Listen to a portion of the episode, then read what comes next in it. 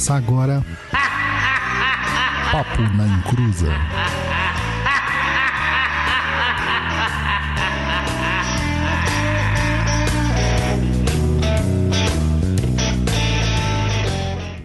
Começou! E aqui é o Douglas Rainha e prepare seu coração para as coisas que eu vou contar. Fala pessoal, boa noite. Aqui é o Luiz Guenca e vamos aí para mais um programete. E hoje a gente não tem convidado, então vai ser no mais alto estilo palestrinha, então preparem seus cadernos para anotar tudo dito. Mas claro, antes os recaditos do Luiz.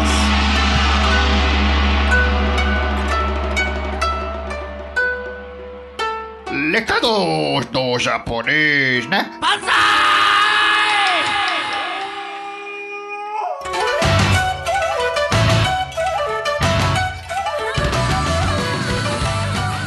Fala galera, boa noite. Não pulem esse recadinho. Estamos aqui para trazer a vocês informações incríveis. Pessoal, o curso de Teologia e Doutrina da Umbanda, de Umbanda na tradição do Chão de Jorge já se inscreveu? Muitas pessoas pediram para conhecer mais sobre a nossa doutrina, nossa doutrina e estamos criando esse curso de um ano que será da seguinte forma: uma aula por mês ao vivo e online, para que vocês possam estudar a nossa doutrina de Umbanda. Esse curso ajudará nas obras e na manutenção do trabalho do chão de Jorge. Mas você também corre que temos poucas vagas. Acesse lá o site do Perdido, www.perdidoead.com e se inscreva agora no pré-cadastro, beleza? E é claro que precisamos de vocês, né, gente? Precisamos do apoio de vocês para manter o podcast no ar. Você gosta do nosso trabalho, se diverte, se informa com os nossos vídeos, textos e podcasts? Quer a gente criando mais conteúdos? Então, o jeito é ajudar a apoiar a gente pelo Catarse. Acesse lá catarse.me barra Papo na Encruza e seja o nosso apoiador. A partir de cinco dinheirinhos, cinco dinheiros, você já se torna um apoiador e entra lá no umbral, beleza? É, e também quem apoia o Papo na Encruza já ganha os descontos nos cursos do Perdido EAD, concorre a prêmios mensais, leituras de personalidade com a mãe Érica Cassundé, sorteio do Macumbox, entrar no Umbral, como eu já falei, que lá tem várias mironguinhas, informações, etc, etc e muitas coisas. Quem tá lá não quer sair. Além disso, você pode fazer apoios pontuais também aqui nas nossas lives, tanto no YouTube quanto com superchats, super stickers, quanto lá no Instagram por meio nas lives por meio dos selos. Mas se você aí não consegue ajudar financeiramente, que a situação tá braba, você pode fazer a divulgação, ajudando aí a divulgar o nosso trabalho, cursos e afins. E vai ajudar demais a gente a romper essa bolha aí macumbística, beleza? Para você que é novo, já tome nota aí das nossas redes sociais. O Instagram é www.instagram.com.br papo na ou simplesmente arroba papo na encruza direto aí no seu aplicativo do seu telemóvel. Nosso blog aí com muitos textos e vídeos, informações e etc, etc, etc, www.perdido.co. Vou reforçar mais uma vez, é só o C e o O, não tem o M no final, tá? Os nossos cursos estão disponíveis lá na plataforma do Perdido EAD, www.perdidoead.com. E também temos o TikTok da Discordia, que é arroba papo na encruza. E se você quiser mandar um e-mail aí com sugestões, críticas, suas dúvidas para serem respondidas lá no Tá Perdido. Para quem não sabe, Tá Perdido é um outro programa aqui nosso que responde aí as dúvidas de vocês, tá? Programa quinzenal alternado aqui com o Papo na Encruza. O e-mail é contato@perdido.co. Beleza? Recadinhos dados, informações passadas, redes sociais checadas e transferidas podemos dar início aí ao nosso programa de hoje, né, não, pai Dodô? Isso aí. E o Guto aqui já deu aqui o seu, a contribuição pra gente. O super chat, muito obrigado, Guto. Muito Guto é um obrigado aí pra monstro, né? Um né? monstro. Para começar os nossos trabalhos. E é aquilo que eu falei, gente, prepare o seu coração para as coisas que eu vou contar. Porque hoje, hoje é um dia que nós vamos tirar muitos mitos, vai quebrar muitas barreiras, vai ter gente me xingando de tudo quanto é nome, mas lembrem-se, tudo isso aqui é como nós entendemos, como nós praticamos, como nós estudamos e é dentro da nossa visão. Se você não acha que é nada disso, quer acreditar em outra coisa, fica à vontade e acredita naquilo que você quiser. O que nós fazemos aqui é informação e nós não queremos te convencer de nada, mas fazer você pensar. E é aquilo que eu falei, né? Hoje vai ser no estilo palestrinha, né? Não temos convidados. É meio que voltando às origens do Papo da Inclusa quando era lá no começo, né? Apesar que palestrinha virou um. Até um apelido meu aí, né? Pra me distratar, né, Luiz? Mas vamos que vamos. Douglas Palestrante. Aí, rapaz, olha só essa mensagem aí, ó. Escuto desde 2009, só hoje estou ouvindo ao vivo. Seja bem-vindo, jo... como é que é? Janote, Janote, é isso? Janô, deve ser Janô. Janô, é. O Guto falando que tinha que ter convidado o Jorginho, pai do Dodô. Jorginho tá querendo assistir filme já. Já foi lá pro quarto já falou: vou assistir um filme. Então, galera, estamos chegando aí, né, Luiz, naquela época muito louca, né? A época do Cosme e Damião. E eu quero a pergunta que eu queria fazer para você. Você come doces de Cosme e Damião?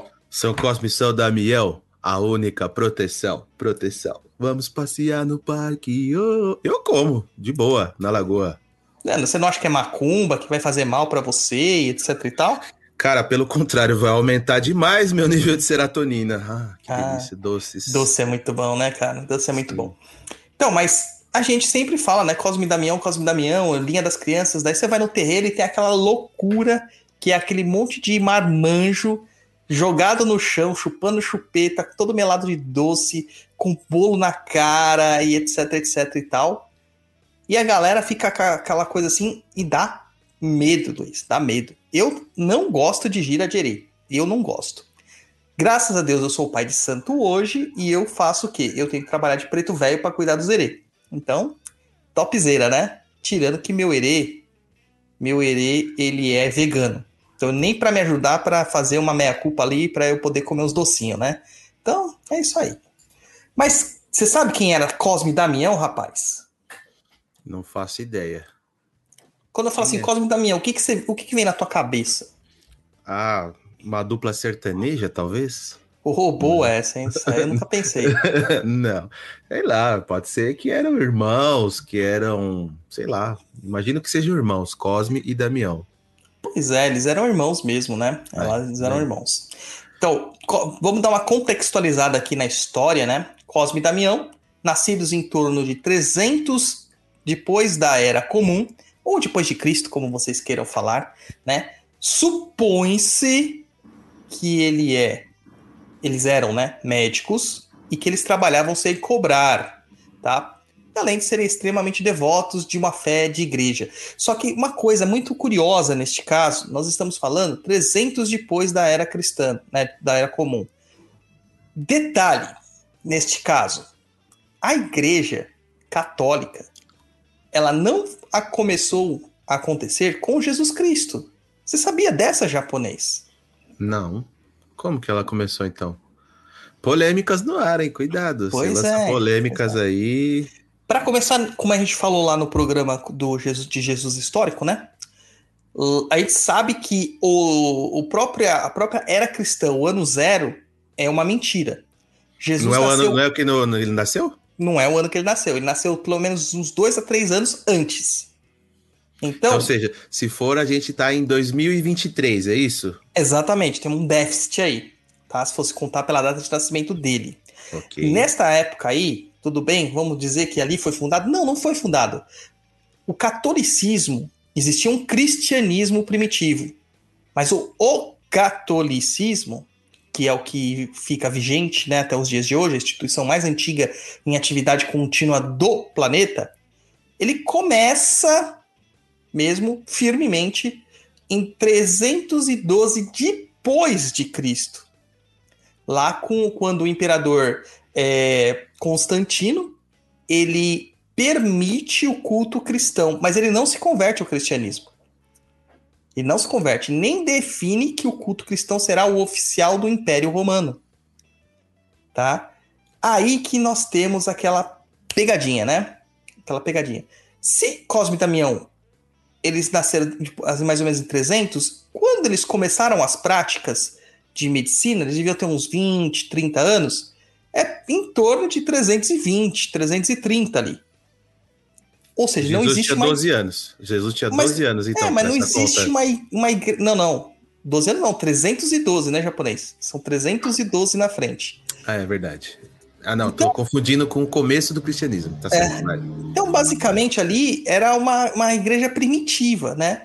Como religião mesmo oficial do Império, isso só vai acontecer em 390 depois de Cristo, quando o imperador Teodósio o Grande, ai, como era grande, né? Ele define que a religião católica, né, a religião cristã, aliás, só existia essa definição de cristã, né, e o resto era tudo heresias, era a religião principal, a religião oficial do império.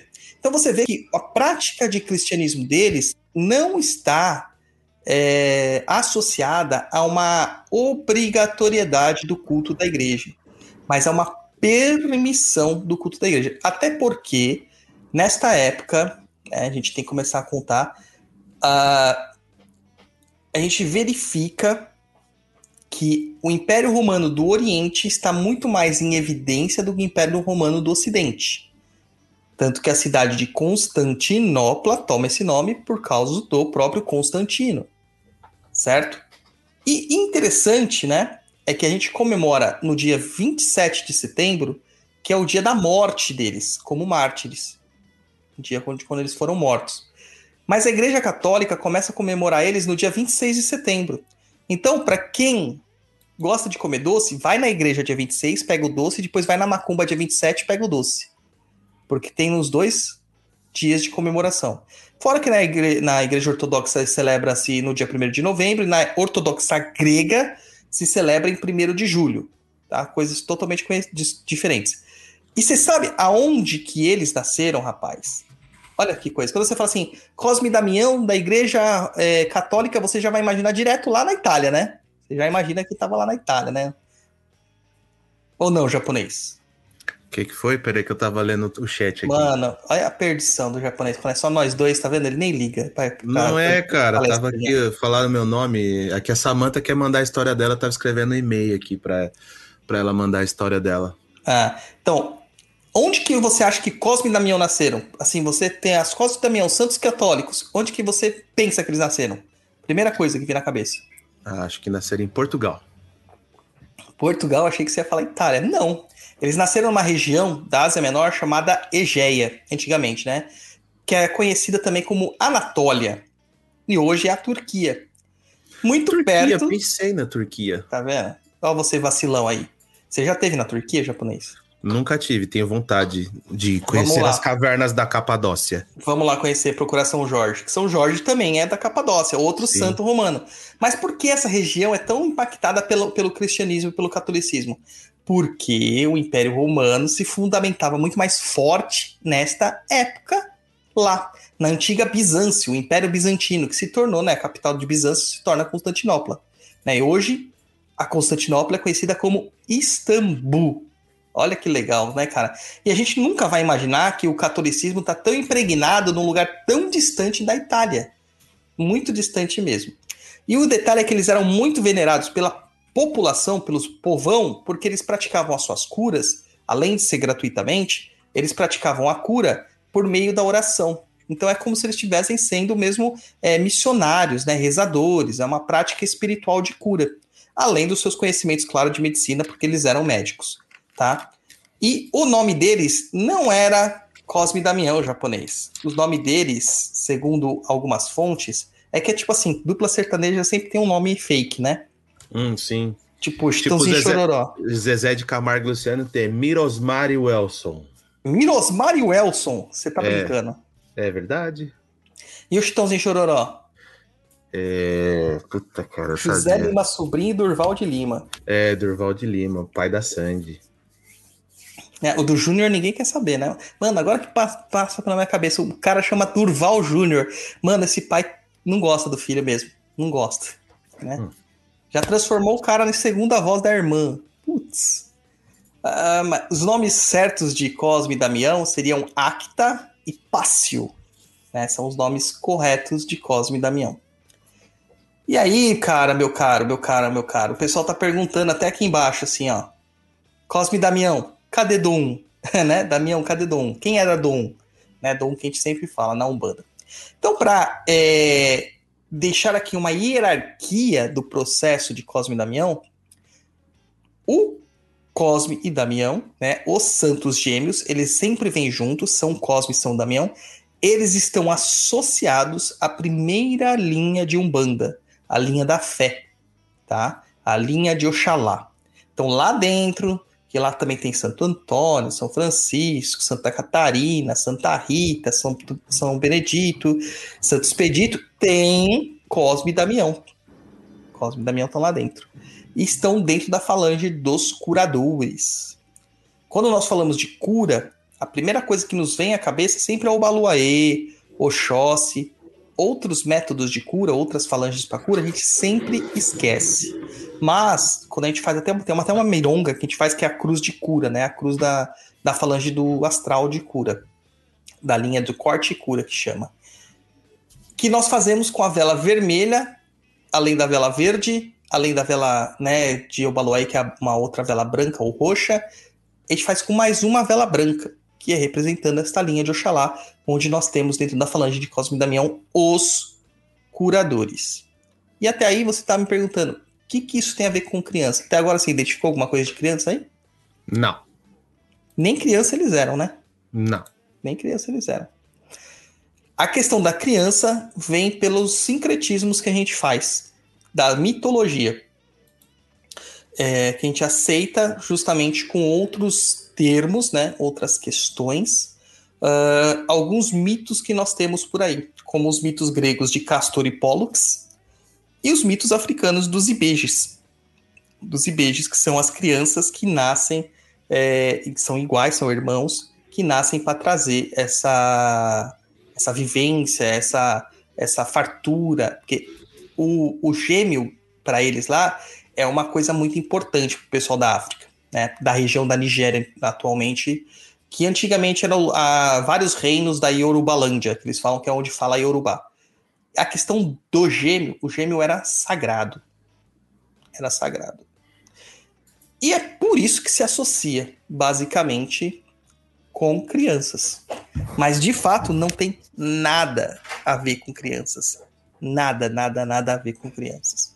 Porém, as crianças escolheram esta linha porque é dito que Cosme e Damião são pessoas muito puras. Tão puras que eles se assemelhavam à pureza das crianças. Hum, Entendeu? Entendi. Aí, quando você chega para pegar isso aí, você consegue fazer alguns paralelos. Coisa que não tinha como ser feito antigamente né? Se você só analisar pela, pelos mitos é, gregos, pelos mitos africanos, etc, etc e tal. E o que, que isso tem a ver com Herê? Por enquanto, nada. Nós falamos crianças. Então, segura esse pensamento. E aí, na Umbanda, todo mundo fala assim, Cosme e Damião do 1. Você já chegou a ver uma imagem dessa, né, japonês? Sim, tem os tem dois, três. dois. Tem dois, um do lado do outro. Tem um terceiro, só se eu não prestei nunca viu Cosme e Damião do 1, mano? Vou ter que pôr Hum. aqui. Não, nunca vi. É um que, tipo, é tipo, é um cotoquinho, tá ligado? É um carinha menorzinho. Vou pôr aqui pra vocês para vocês verem. Deixa eu só pegar aqui. Imagens Bahia, estamos usando a sua imagem, tá? Me desculpa aí qualquer coisa. Mas estamos usando aqui as suas imagens para fazer um- uma cabelo, está, representação. meu cabelo está rebelde hoje. Gente, tenham paciência que hoje é só eu e o Luiz e a gente tem que fazer tudo. Então tem que gravar a imagem, tem que colocar a imagem na tela. Imagens, bidei imagens. Vou dar, vou dar. Eu acho que tem uma gripe querendo se instituir aqui na minha, no meu nariz. Rinite tá pegando. Ai, meu Deus. Vamos lá. Gente, se tiverem dúvidas, pode mandar aí no chat que eu vou estar anotando é, as perguntas para responder, tá, gente? Ah, vai? Sim, a gente não vai responder as perguntas dos nossos. Ah, sei. Quantos, quantos superchats a gente recebeu até agora? Só um. Um do, Então não vamos não. do Guto. O Guto. Guto. Não vamos não. Eu acho que tinha que receber mais de um aí, daí quem sabe a gente. É, vamos ver se agora aparece aqui que tá dando pau na, na, na janelinha aqui. Vamos ver se apa- apareceu. Apareceu. Não, nunca vi esse. Ah, acho que eu já vi sim. Esse do meio aí que é o. O 1. O do um. Do 1. Do um. Do um. Curioso, né, cara? Curioso, né? Porque a gente ouve Cosme e Damião. A igreja católica fala Cosme Caminhão, Cosme e Damião, Cosme e Damião. E na Macumba a gente fala assim, Cosme e Damião, cadê Dom? Dom foi passear com o cavalo de Ogum. Né? Basicamente é uma, uma tiradinha, né? Uma parlenda. Cara, ó o Guto, cas- imagens... Faz isso não, eu queria que os caras me patrocinassem, cara. Mas os caras só escolhem patrocinar aquelas coisas, tá ligado? Mas eu queria que me patrocinasse, que patrocinasse o Papa Necrosa. Então, o Doum, na verdade, tem várias acepções. Tem gente que fala que tem a ver com uma lenda dos Ibejes, que são os- as divindades africanas gêmeas, que existia, de certa forma, é, existia um terceiro filho que nasce depois e que um dos gêmeos morreria, né? Porque ele sentia muita saudade dessa criança que morreu, e todo uma, uma- um itan sobre isso aí. Mas dizem que, na realidade, isso se dá porque existia uma, uma casa de artigos religiosos no Rio de Janeiro. E no Rio de Janeiro é muito comum chamar Cosme e Damião de 22. 22. Curioso. É 22, É- tipo, gêmeos, é- 22. Quem é carioca aí, confirma essa história aí? É, é verídico isso? Não tô falando que É. você está mentindo, não é isso. Mas só para confirmar se de fato lá no, no Rio isso acontece. É, então. Mas tem. Mas tem essa historinha lá. E que esse cara, limpando a vitrine, ele quebrou uma imagem de um dos gêmeos, que eram separadas até então. Elas não eram juntinhas, elas eram vendidas separadamente. E uma dessas imagens quebradas, o cara esqueceu, ela quebrou pela metade e ele deixou lá no meio de outras duas imagens grandes do de Cosme e Damião. E passou-se um tempo e o pessoal vendo aquilo e perguntou: quem é esse? Ah, esses são dois dois. E esse menorzinho é o 2-1. Porque ele era pela metade, virou do 1 com a corruptela da palavra. Essa é a lenda mais divulgada sobre a criação de Doum. Uma coisa que não tem nada a ver, ou seja, não existe uma entidade chamada Doum. Existe até um mito, um Itã, pessoas que falam sobre isso, criações posteriores, né, que falam sobre isso, e você vê como a gente cria, de certa forma, os nossos santos, tá? Os nossos santos.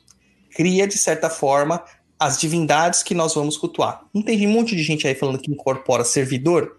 Esses dias eu ouvi uma menina falando que incorpora um servidor de prosperidade aí e deu ebó de bolo pro servidor. Como assim? É, bolo nem ebó é. Né, Né? então? Ebó é outra coisa completamente diferente. Ela incorporou um servidor, mano. Ela incorporou uma um conceito, sei lá o que, que ela fez, tá? Então, o Dom, Dom é mito dentro da Umbanda. O que foca mesmo é no Cosme e Damião, tá? Quando a gente fala sobre essa questão dos Ibejes, que é muito próximo do, do- da divindade de Cosme e Damião, e há um sincretismo com os Ibejes ou Ibejis, tá? A gente tem que começar a, a pegar é, lá nos Itãs, lá nas lendas, lá na origem, tá? Então tem assim, Itãs que são filhos, né? Tem alguns Itãs que dizem que os dois são filhos de Yansan. Porém, Yansan abandona eles nas águas e eles são recolhidos e criados por Oxum. Então, por isso que os ibejes, as crianças, né, essas associações, são muito fortes com Oxum dentro da macumba. Você vai num terreiro, Oxum tem uma primazia no controle das crianças.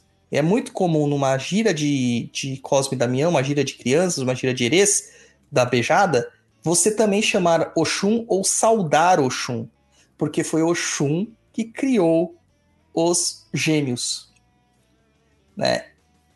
E como essa simbologia, né, essa simbologia dos IBGs, elas representam a dualidade, os dois polos, aquilo que são complementares e ao mesmo tempo são coisas diferentes. Porque um gêmeo, por mais parecido que é o outro, são entidades diferentes, são indivíduos diferentes. Não tem como você pegar um gêmeo, né, o gêmeo banana 1 e banana 2 e dizer que eles vão ter a mesma personalidade. Isso nunca vai acontecer. Eles podem ter similaridade por cultura, por educação, por criação, mas as personalidades são completamente diferentes. É só o hardware que é igual, mas o software é completamente diferente. Ótima definição. é, fiz isso pra você não dormir, japonês. Ai, cara. Ó, pra quem não sabe, a Milena aí, ó. Milena mandou um super chat. Estou aqui no Esquenta para a gira do chão de Jorge amanhã. Feliz que entrei na lista. Abraço para vocês. Maravilha, é, maravilha. Obrigado, Milena. Ó, só para quem não sabe, minha mãe, Ruth é Raquel, que é a gêmea do mal.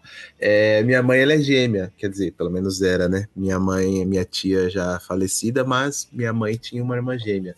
As Cadê as fotos? Terríveis. Queremos pictures. Pictures. Você tem, que eu cara, sei. tem que procurar aqui. Eu não sei se eu Vai tenho assim de bate pronto aqui. Você tem, nós sabemos que você tem.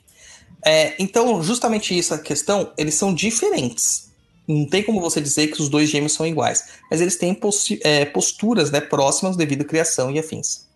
Então, é, alguns terreiros associam crianças a Yansan, mas a maior parte deles associa a Oxum, justamente por causa dessa criação e dessa relatividade da dualidade.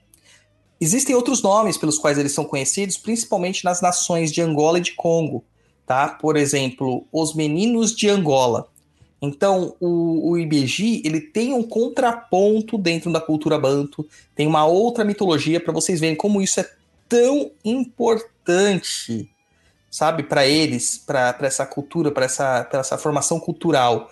Não só para eles, como para várias pessoas, né? Se o, o mundo ocidental foi feito baseado naquilo que a Grécia nos legou, Grécia não, né? mas a, a cultura helênica nos legou, tem o Castor e Pollux lá que é muito importante, muito importante. E tem os ibejes ali no continente africano, na região da Yorubalândia, e lá na região subsaariana, né, na África centro, centro-oeste, podemos dizer assim, você vê essa, essa, é, esse, essa mitologia em cima dos meninos de Angola, ou Vundje, né? Também são conhecidos. Tem outros nomes, né? Como Angolê ou Lumburum, Lumbuguru, né? Lumbuguru, também, que é um outro nome que se dá para os gêmeos. Achou aí, japonês? Vai, tô procurando ainda. É Procura assim. aí, mano, que a gente tem que mostrar para as pessoas. Então, você vê que tá assim, essa ideia, esse conceito dos gêmeos, dos duais, das divindades, está em todo lugar. Em todo lugar.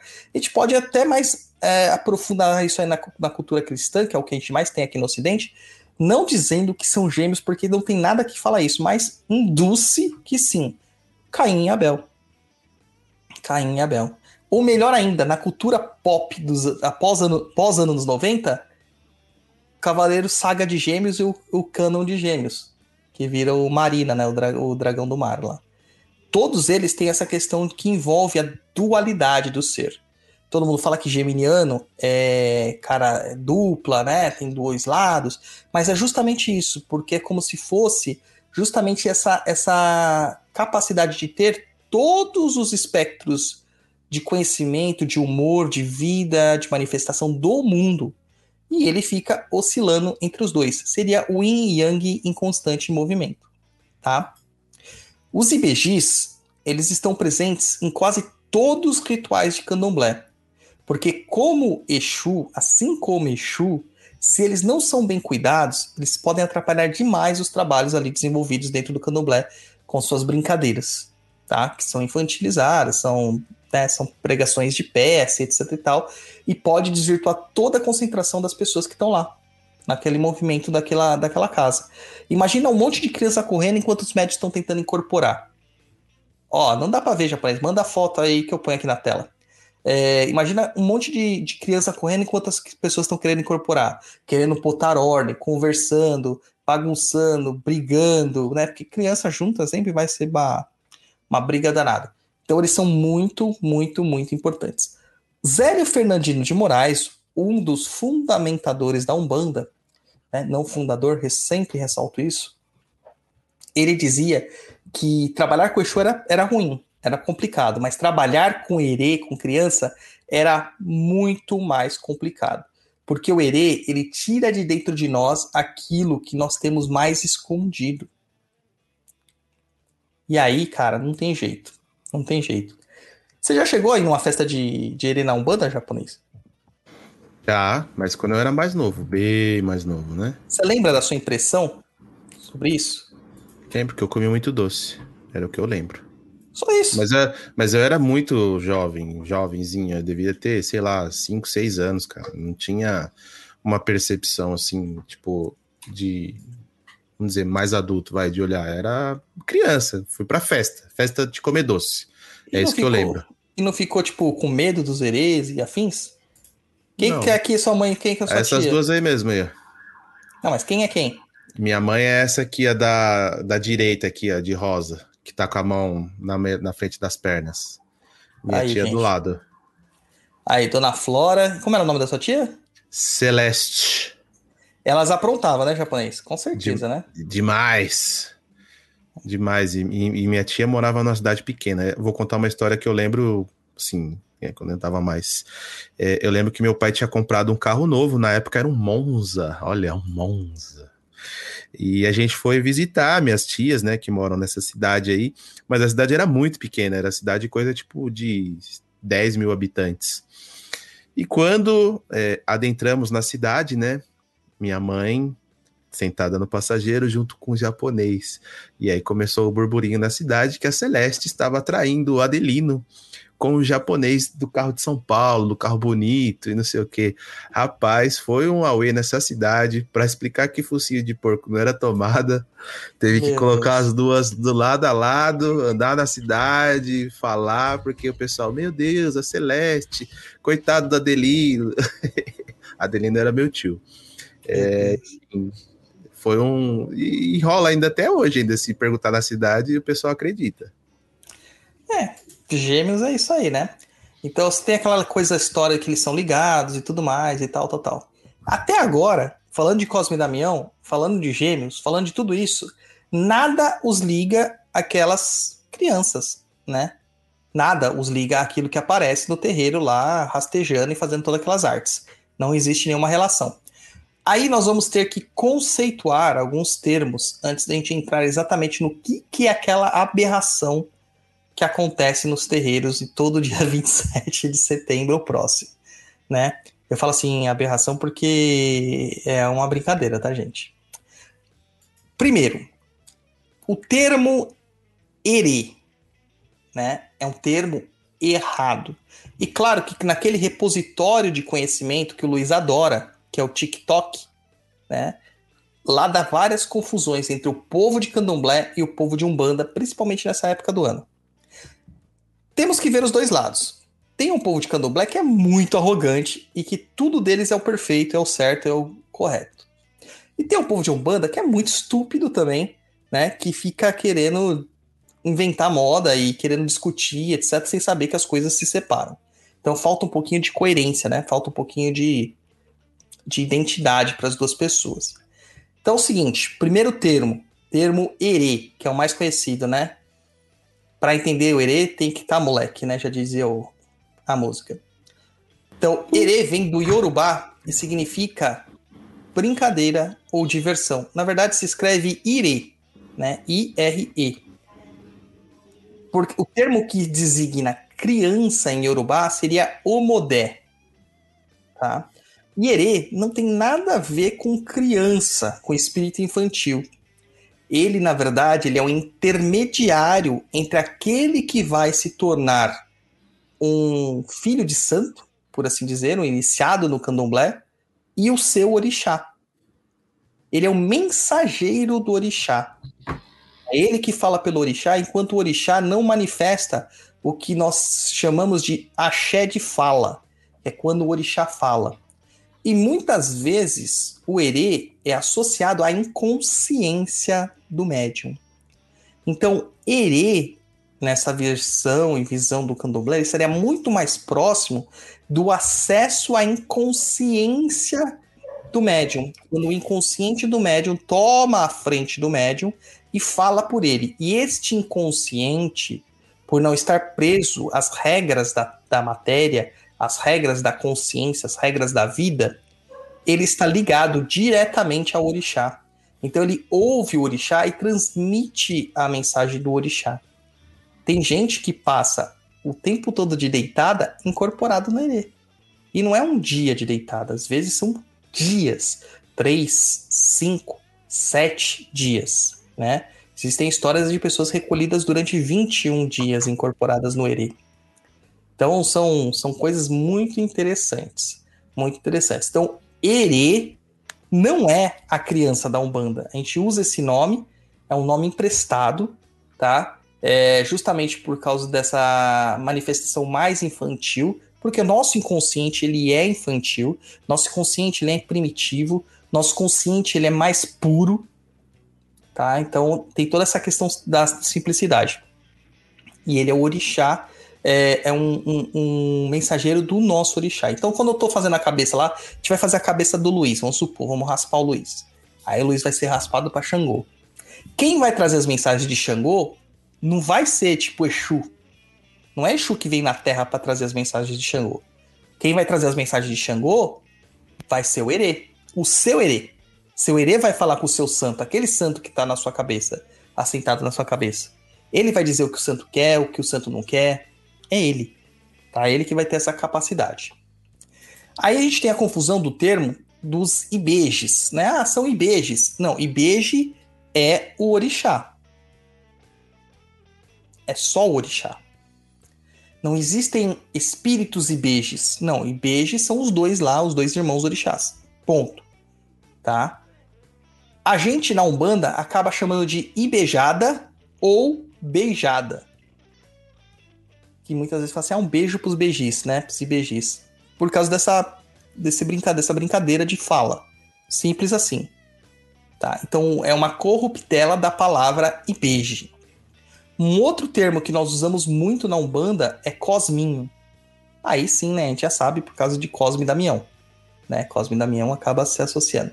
Mas o termo correto na Umbanda, correto, porém não tão correto, seria criança. Criança. Por isso que aqui a, a, o tema desse episódio, né, é as crianças da Umbanda. Teve gente que mandou mensagem, Luiz, perguntando, perguntando assim, tipo, tá até aqui na pauta, se criança podia trabalhar, quando que criança tinha que começar, achando que era essa a temática do programa. Sim, né? não. Aí, no caso, seria crianças na Umbanda e não da Umbanda. Tá? Então, tem essa questão aí. Mas aí você fala assim, poxa, são crianças, legal, ótimo, são crianças. Então são espíritos de crianças mortas? O que, que você acha, japonês? Eu acho que não. Você acha que não é? Eu acho que não. O quê? O que te leva a acreditar nisto? Não é, porque eu acredito que espírito não tem a idade. E como tem que isso. pode um espírito se manifestar de uma forma infantil? Não seria um. Como é que você fala? Eu esqueci o nome da palavra.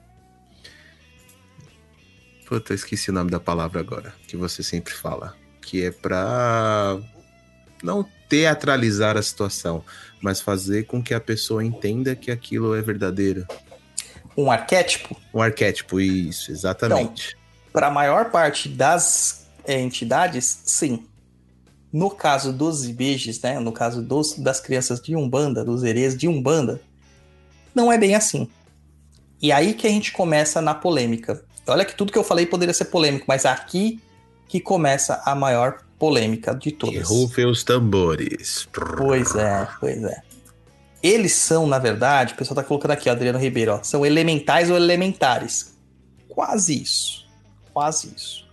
Eles são espíritos encantados naturais. São espíritos que nunca tiveram vivência humana. Pode acontecer de vir na lá e se manifestar um espírito é, como a, é, um espírito de criança dentro da linha? Não. Mas por que que não pode, gente? Por que que não pode, né? Não pode pelo fato clássico, né? A gente até a pergunta que tava lá no, no, no Instagram da Mariana Ribeiro, ela falava assim: os seres são encantados, certo? Todos eles? Todos? Hum, vamos refazer essa pergunta. Todos aqueles que se manifestam como crianças dentro da Umbanda seriam encantados? E a resposta para isso é não. Mas 90% deles são encantados naturais que nunca tiveram vivência humana. Nunca. Nunca tiveram vivência humana.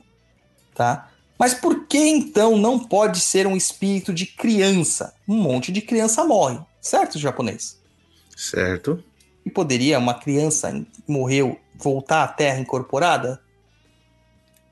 Hum, acredito que sim, né? Mas pela, pelas coisas que eu já ouvi e aprendi com você, pode ser que ela demore, porque ela tem todo um processo, né? É.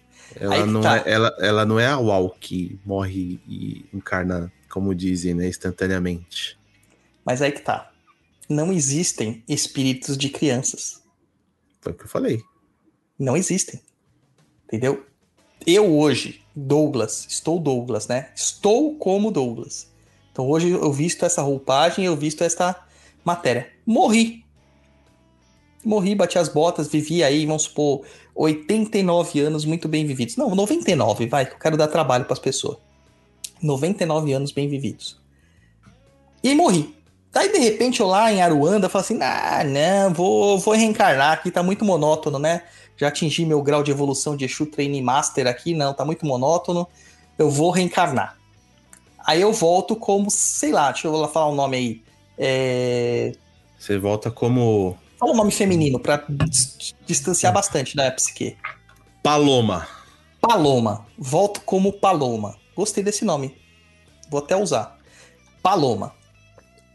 Voltei como Paloma. E eu, como Paloma, vivo dois anos, três anos e morro. Morri. Voltei pro plano astral.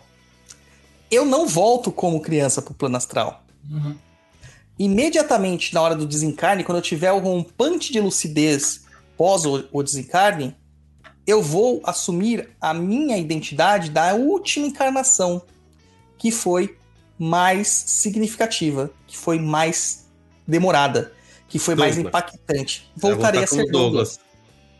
Entendeu? Porque eu vivi 99 anos como Douglas e vivi 3 anos como Paloma. E a Paloma não aprendeu nada, não tem experiências. Não tem sentido eu permanecer daquela forma. E o espírito não tem idade. E neste momento eu retorno à forma de Douglas. Porque os espíritos plasmam as suas formas, eles mudam as suas formas conforme o seu pensamento. Todos os espíritos têm essa capacidade. Alguns não sabem como fazer, mas todos têm esta capacidade. Tá? Dependente se estão é, acima ou se estão abaixo. É tipo Exterminador do Futuro lá, o bichinho o lá. Temil, que, né? É, que, que muda, ele olha pra pessoa e faz uma cópia. É tipo é, aquilo. Exatamente, tipo isso aí. Tá? Aí eu voltei a ser Douglas. Como que o espírito de Paloma vai voltar? Não tem como. Entendeu? Se fosse manifestar, vai se manifestar o Douglas. Aí entra aquela questão. Neste caso. Fala, japonês. Não, aí, te, aí me surgiu uma dúvida meio maluca, pode ser meio louca, mas enfim. Voltando essa história de você, era Douglas, morreu com 99 anos, aí passou um tempo, reencarnou como Paloma, viveu três anos, subiu, e aí você vai reencarnar novamente, e aí você veio como, sei lá, brasilino. Seu, brasi seu brasilino. Só que seu brasilino viveu 70 anos. Certo, mas aí já viveu bastante. Sim, ok. Aí a minha pergunta é: na hora que ele morrer, ele volta porque ele teve uma vivência maior como Douglas, ou ele fica como Brasilino porque foi a última que ele teve um, uma vivência maior? Fica como Brasilino, porque hum. ele teve mais tempo e aquele magnetismo se sobrepôs. Então o Douglas já ficou lá no passado. Ou seja, o Douglas já não é mais. Não é mais o Douglas. Porcaria nenhuma. Entendeu? Não é mais o Douglas, agora ele é o Brasilino. Entendi. E a gente, por isso que os espíritos acabam mantendo a, a manifestação da sua última encarnação, desde que ela tenha impacto na sua vida. A memória é muito importante. A gente puxa, entendeu? É importante. Diga. Não, fala. Eu, eu tô lembrando do livro que eu li lá, que eu já recomendei esse livro e aí me vem muitas perguntas. Que eu, eu- o menino, desde pequeno, ele lembra da vida passada dele, do, do, do piloto de avião, da guerra. E ele sabe até onde o cara tá enterrado. Pra você ver como as memórias da nossa vida anterior, que mais foram vividas, elas são muito mais fortes pra gente do que a nossa memória neste momento como criança. E o que que ocorre, né? Quando nós estamos fora da matéria, essa memória é ainda mais forte, porque a gente não tem nada nos impedindo, não tem a, a janela do esquecimento, né? Neste caso, a paloma, ela poderia ser evocada numa mesa branca? Poderia. Que acontece. Mas quem vai responder é o Douglas. E o Douglas vai se revestir de uma forma e ele simule que é a paloma. Ou ele vai se apresentar como uma criança, também ele está simulando ser uma criança, na mediunidade de outra pessoa. Mas não tem um sentido coeso para isso. Quando eu faço assim, você já sabe o que eu irei fazer, né? A Mariana Favoreto. Uma Mariana favorita perguntou. Mas você volta como Douglas apenas para ser reconhecido? Sempre achei no desencarne só ficaria energia, sem a necessidade da roupagem. Não, desencarne para ficar só energia é depois de muitas encarnações. Muitas encarnações. A gente fica como nós somos. É uma cópia perfeita de como nós somos. Tá? Então, assim, eu vou voltar para cá como o Douglas, não como a Paloma. Mas eu posso simular uma criança. Só que qual é a ideia disso? A ideia simplesmente é para quebrar certos preconceitos ou abrir a mente de algumas pessoas. Mas a maior parte das crianças de Umbanda, de fato, elas são dos encantados naturais. Que são esses espíritos que nunca tiveram vivência humana. Até porque, se você for pensar, todo mundo que já se consultou com Herê vai perceber que eles têm uma, um linguajar muito alienígena. né? Dentro daquilo que a gente diz ah, sobre humanidade, sobre relações humanas, muitas vezes eles não entendem as, as dificuldades, as, as, as- os distanciamentos, as complicações que existem dentro da nossa eh, vida aqui, né, encarnados. Vou citar um exemplo. Eu já fui Cambone eh, de uma herê e depois no final do, do- daquele expediente tal, eu tava falando com ela que eu tinha tido um problema muito sério eh, com uma pessoa e tal, e ela virou e falou assim: "Ah, é só resolver o problema, tio". Mas o problema era resolver a questão, porque para resolver a questão tinham vários pontos no meio do caminho que deveriam ser feitos, pontos que não davam para ser resolvidos num diálogo, porque a pessoa era obtusa, a pessoa era incongruente, a pessoa era grosseira, né? Só ela estava correta. E ele, não, mas conversa, conversa, conversa. Não entendia essa dificuldade humana. Ah, mas se você tá certo, por que, que ele tá achando que você tá errado? Não, é só falar para ele que você tá certo. Eles não conseguem entender o meio, né? Essa malícia que nós temos do, do- do- da questão da vida. né? muitas vezes eles são até grosseiros com a gente sem querer, porque eles não têm essa sensibilidade, né? Já citei aqui no, no, no papo, quando o meu herê se manifestou a primeira vez, eu falo que ele é um herê vegano, é, que foram é, ofertar para ele um lanche, estava envolvido no papel alumínio e tal, e ele falou assim, não tia, tira isso aqui daqui que eu não como bicho morto. Ninguém devia comer bicho morto, né? Porque ele é vegano, ele não come nada que tem origem animal. É, Je- Jesus, o sashimizinho. Hum. né, cara, ele não, não, não gosta das coisas, não. O cara não gosta nem de chocolate, bicho. Ele gosta de fruta. E frutas polpudas. Não gosta de morango, que ele diz que tem muito bicho. Ele gosta de, de pêssego, mamão, sabe? É, melancia, melão, banana, é, manga, coisas polpudas. É, e ele falou isso e a mulher ficou extremamente magoada, triste, chateada. Entendeu? Mas ele não fez isso pra chatear a pessoa, ele só tava falando uma verdade dentro dele. É uma verdade. Que ele carregava. Eu não como bicho morto e não devia ninguém comer bicho morto. E a pessoa ficou magoada porque ela fez aquele lanche, né? Era um patê de frango, acho que era. Com muito carinho, sabe? Pra dar pras crianças e tal, etc. E olha só o que aconteceu, né? Olha só o que aconteceu. Matheus coloca aqui, e depois que a Paloma volta pro espiritual, o espírito pode plasmar como se fosse antes do Douglas? Então, Matheus, pode. É, a maior parte dos espíritos escolhe a encarnação que eles se, sentem mais uh, empatia, né? Mais carinho, tá? Então pode ser que você não fique na sua última encarnação, mas é sempre uma encarnação que tenha impacto de memória. Três anos não dá para criar memória nenhuma, né? Não dá para criar memória nenhuma. Será? Não dá, cara. Não dá. Por exemplo, eu tenho, você sabe do Jorginho, quantas vezes no, com três anos ele citou coisas que a gente falou assim, mano, será que ele tá falando isso do outro, do outro lado? E coisas que ele via do outro lado? Eram memórias que não eram deles. Não tinha como Ué, ter aquela a- memória. A Lara? Sim. Também falava que via meu avô, né? Coisa do tipo. E é isso aí. Exatamente. É isso aí. O Tá. Claudio Folha perguntou por que a cada encarnação tem evolução, por isso que a última fica a última que fica? Ah, porque a cada encarnação tem evolução. Por- Exatamente. Exatamente. Mas aquela que impacta em aprendizado para você. Não simplesmente nascer. Porque, por exemplo, vamos supor que você, a a- você reencarna e você não chega realmente a, a sair do útero, né? Tem um natimorto ali, né? Nasce morto, praticamente, a criança. E neste caso, ou, ou nasceu ou morreu com poucos meses. Você acha que tem um berçário espiritual para cuidar de espíritos de bebezinho? Não tem. Para cuidar de fetos, não existe isso. Você volta a ter a experiência mais forte que você tinha. Por isso que não são pessoas encarnadas, tá? São encantados, são encantados, tá? E lembrando que o herê de Umbanda, criança, não é o herê de Candomblé, tá? Apesar da gente sempre chamar eles, vamos considerar que eles são encantados naturais. E a exceção são esses espíritos humanos que às vezes se infantilizam para cumprir um propósito e quebrar aquele médium dentro das suas, das suas certezas, das suas faltas de virtuosidade. Uma Certo. coisa, uma coisa, outra coisa, outra coisa. Justamente por eles serem assim, a gente associa eles às crianças, esses encantados, porque eles são extremamente puros, inocentes.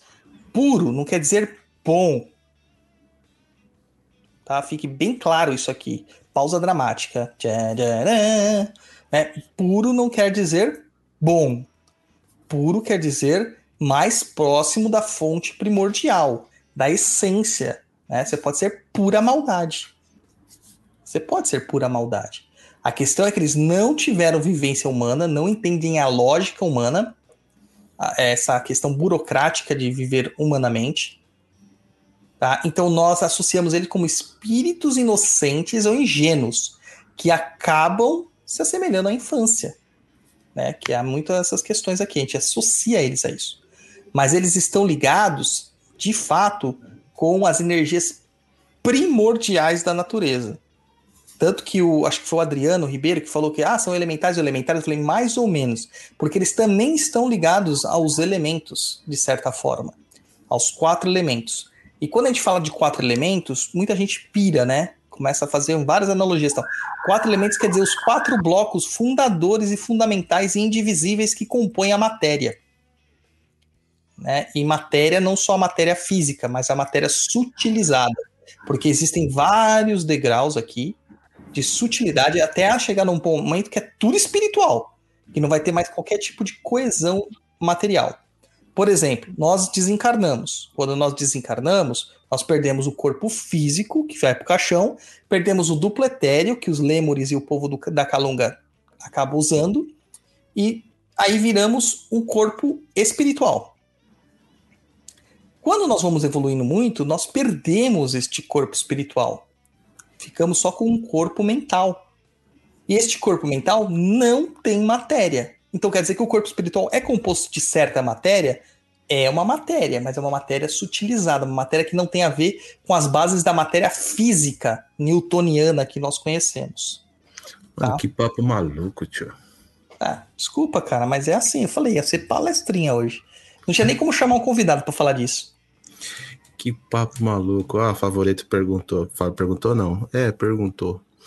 O Espiritismo diz que esses espíritos que nascem e vivem por pouco tempo ou nascem mortos seriam oportunidades de evolução, já que são espíritos muito enfurecidos, né? Não, não é. Um espírito que vive e pouco, ou que nasce morto, na verdade é que este corpo espiritual dele, o perispírito, que o, que o espírita chama, né? Ele foi muito destruído no seu processo é, do encarne anterior ou no pós-vida. Tá? Eu já ouvi outra história, mas continue que depois se terminar eu falo. Então, é nesse processo que foi destruído, ele tem que recuperar isso. E a única forma de recuperar isso é através do tempo, ou né, acelerando esse processo numa reencarnação. Então, aquele espírito que está com o perispírito cheio de, imagina, cheio de feridas, cheio de buracos e tal, ele passa por um processo reencarnatório, onde ele vai receber um duplo etéreo, vai receber um corpo material, vai ser gerado e ele vai recuperando esses, esses perispíritos. E, e isso gera um defeitos físicos, geram, segundo o espiritismo, né? Geram defeitos físicos, geram defeitos é, intelectivos é, e também não viabilizam a gravidez. E aí eles morrem. Tá? Eles morrem para encarnar novamente de novo e recuperar mais parte do perispírito. E esse é um processo, esse espírito que morre, na, que tem idade ou que nasce morto, é um processo repetitivo, não é de uma vez só, tá? Mas também tem o caso do espírito se arrepender do encarne e ele provoca um aborto espontâneo dele mesmo. Ele se arrepende, refuga e volta para trás e rompe os laços. Tá? Isso também acontece. Isso também acontece. Fala aí, japonês. O que eu ouvi foi da seguinte maneira: uma pessoa morreu, vamos dizer assim, ela teria um papel a cumprir, vai, vamos colocar dessa forma. Só que ela não viveu o que ela tinha para viver, não cumpriu e aí ela morreu antecipadamente por um erro do destino. E aí esta pessoa voltaria, né? E cumpriria esse tempo restante, né? Que a pessoa nasce, nasce morta ou vive poucos anos, dois, três anos, e aí acaba falecendo. Tem algum fundo de verdade nisso ou é zero? Não, erro do destino vai ser meio complicado, né? Não, erro do destino modo de falar, mas assim, a pessoa tinha um, um, um, cronograma a cumprir, mas morreu antes. Então, pode acontecer sim, tá? Mas não é a regra. Não sim. é a regra. E assim, o que, que ele vai aprender se ele tinha que viver 90 anos e ele morreu com 70? Sei lá, sofreu um acidente e morreu com 70. Daí ele reencarnou e viveu 10 anos como criança. O que, que ele aprendeu de 10 anos que complementa o que ele ia viver é, entre os 70 e os 80 anos de, dele? Nada, porque ele já passou por aquilo na vida anterior. Andar de fralda. É. Não, cara, tipo, isso é muito mais pra frente, né? Então você vê que ele não vai aprender nada. Ele vai estar tá dando um regresso. Isso aí não existe nesse, nesse sentido. A lógica é outra. É parecida com essa, mas a lógica é outra. Talvez ele venha para completar é, ou para auxiliar um processo familiar. Para auxiliar um processo familiar. Voltando né? um pouquinho, Matheus Brandini perguntou: nesse caso, a mãe da criança que não nasce teria karma com aquele filho? Toda vez que há um encarne, é, tanto pai e mãe, eles são elevados em espírito até uma área e são questionados sobre aquilo. E eles aceitam a missão conforme vai acontecer. Mesmo quando é uma situação trágica dessas. Acontece. Tá? Eles aceitam. Uh, por isso que o espírito acaba sendo tão contrário ao aborto. Eu defendo que todo mundo tem direito de fazer aquilo que quiser, desde que saiba todas as repercussões que isso acarreta. Então, a partir do momento que você, você é livre para fazer o que você quiser, sabendo que existem repercussões. Tá? Eu não, o que eu não concordo é que você acredite que não existam repercussões. Né? A questão do aborto é uma questão de saúde pública, realmente, uma questão é, muito séria, muito pontuada no nossa, na nossa sociedade e pouco dialogada e resolvida. Pouco dialogada e resolvida. Tá? Então eu acredito sim que existe toda essa questão. É, então a, a mãe, ela aceitou aquela missão, o pai aceitou aquela missão, certo? Por vários envolvimentos, pode ser que tenham envolvimentos kármicos sim com aquele espírito. Ou simplesmente foram espíritos abnegados que permitiram que aquilo acontecesse, serviram de veículo para aquilo acontecer. Tá? Tem mais aí? Não. É, beleza. Uh, aí é o seguinte, cara como eles são, voltando à questão das crianças, como eles são espíritos muito ligados à primazia, né, essa questão, eles vão estar ligados aos quatro elementos que são as bases da matéria. Então você vai ver que tem lá é, alguns deles que são mais frívolos, tem outros herês que são mais agitados, etc e tal. Isso depende muito das questões elementares que eles estão ligados. Os herês não estão classificados conforme orixás. Quem se classifica conforme orixá são os seres humanos. Então, não existe um herê que é de Ogum, não existe um herê de Oxóssi. Isso na Umbanda, gente. Estou falando na Umbanda. No candomblé é outra coisa, a gente não está falando de candomblé. No, na questão da Umbanda, a criança ela não é uma, um, um. Que nem o meu é o Luizinho, né? Olha o japonês aí, é o japonês. Eu. É o Luizinho. Ele não vai ser Luizinho de Ogum. Entendeu? Ela não vai ser Luizinho de Ogum. Vai ser Luizinho. Whatever.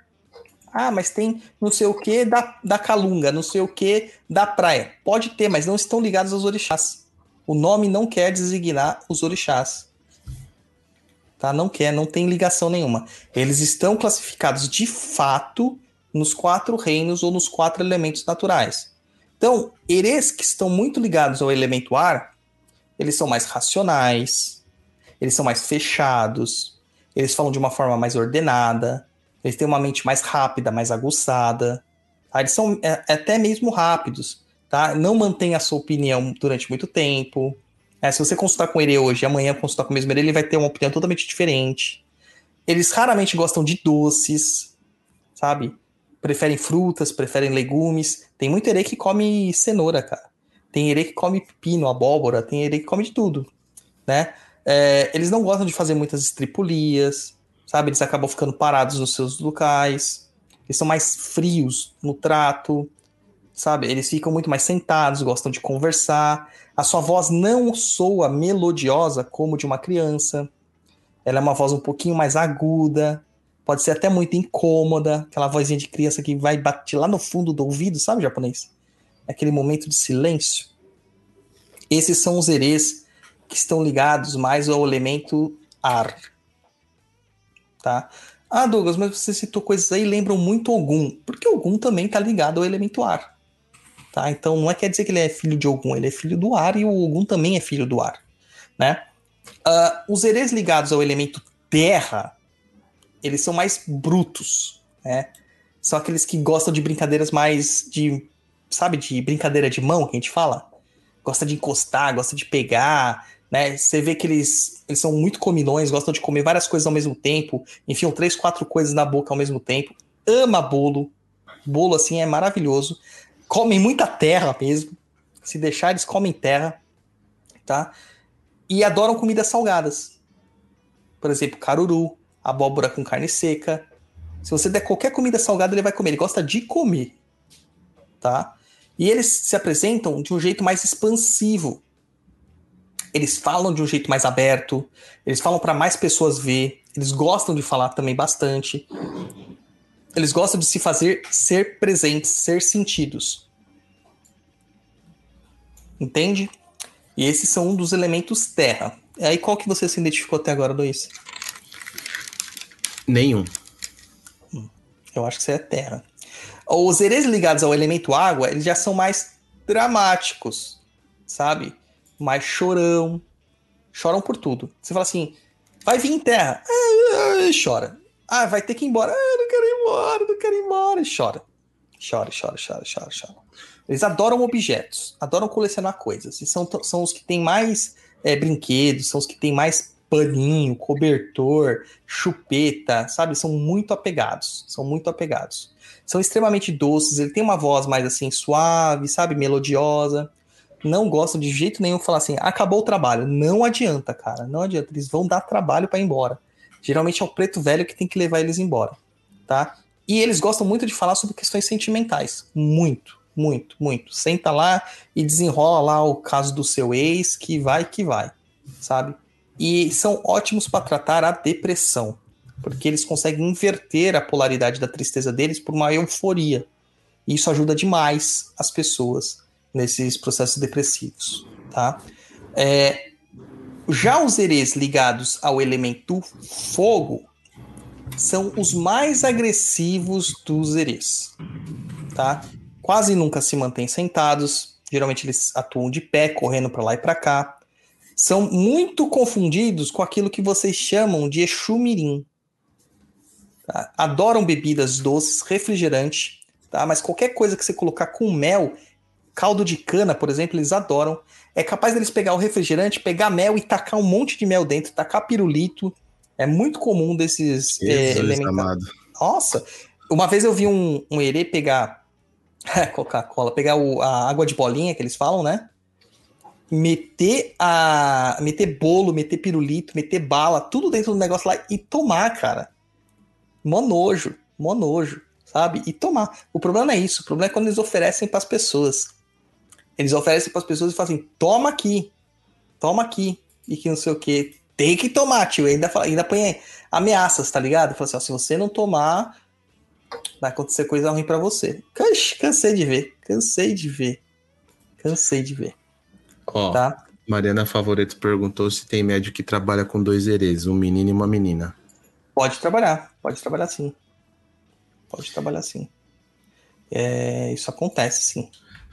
O Michel Ber Bernard perguntou: e o herê do pai de santo? É o herê chefe dos herês do terreiro?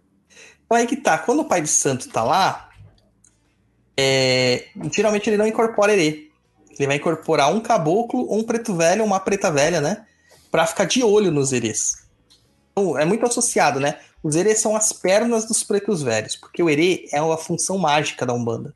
Todo mundo fala assim: o herê, a magia que o herê pratica, nenhum outro espírito desfaz. Só o herê. Porque ele está muito mais próximo das, do, da, da energia primordial nenhum outro consegue, tá? Nenhum outro consegue.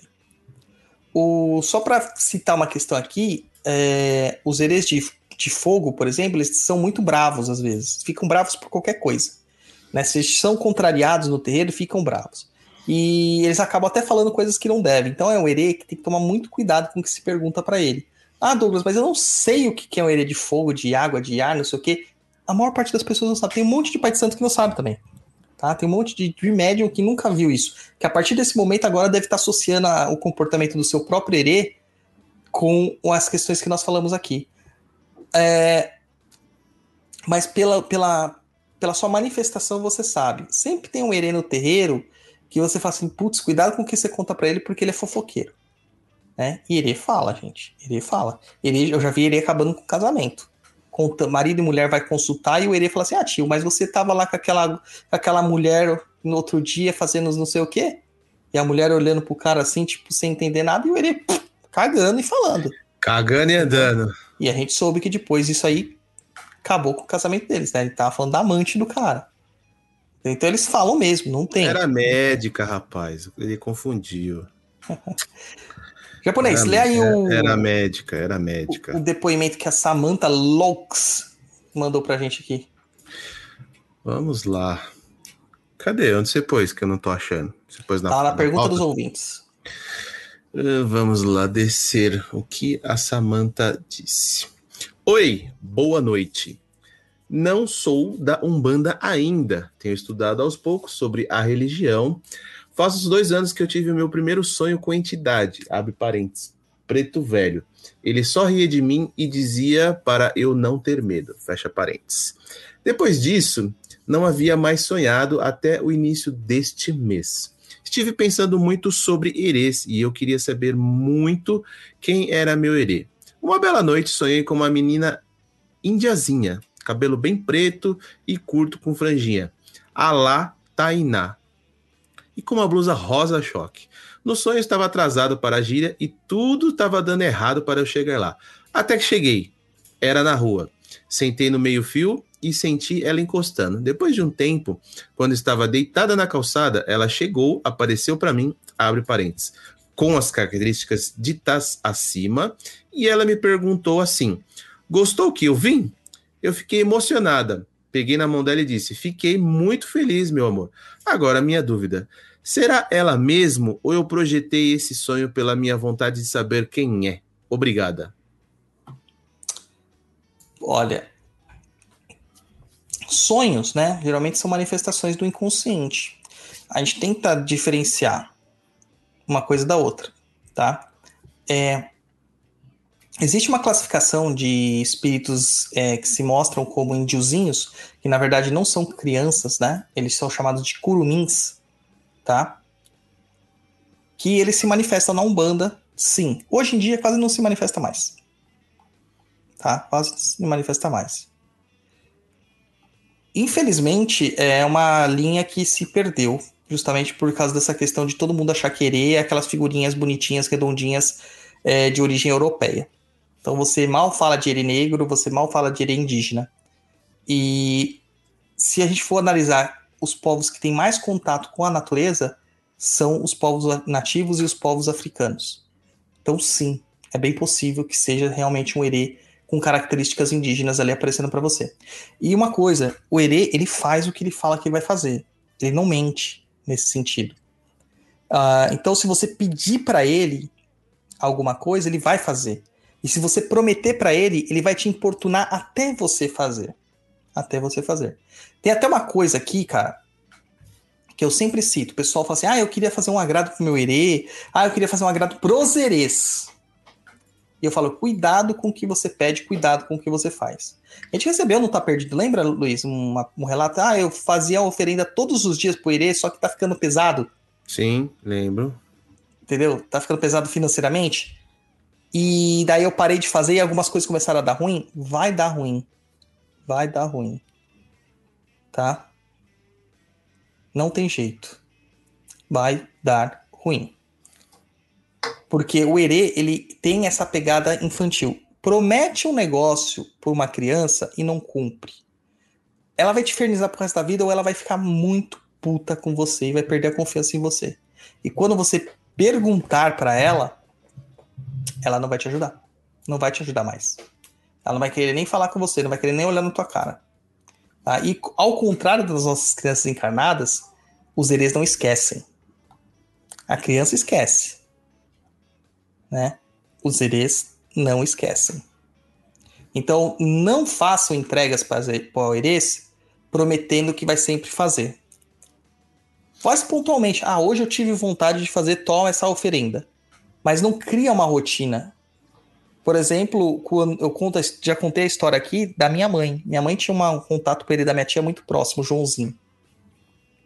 E desde que eu nasci, ela tinha parado a vida dela espiritual para cuidar do bebê, claramente, né? Um bebê tava ali, não tínhamos todas as modernidades de hoje, era só ela para cuidar de mim. Uh, e de repente começaram a acontecer várias manifestações estranhas na minha casa, de efeitos físicos. Meus brinquedos voavam, a televisão saía da, da tomada, etc e tal. E minha mãe ficou muito preocupada de saber o que, que era aquilo. E num desses dias falou assim: ah, vamos chamar aqui a, a Pena Branca, que era a mentora da minha tia, tal, no meio da sala. Um bando das antigas, né? Afasta o sofá, encosta o sofá, desliga a TV e baixa o santo no meio da sala. E neste momento, quem veio foi o Joãozinho não foi a pena branca.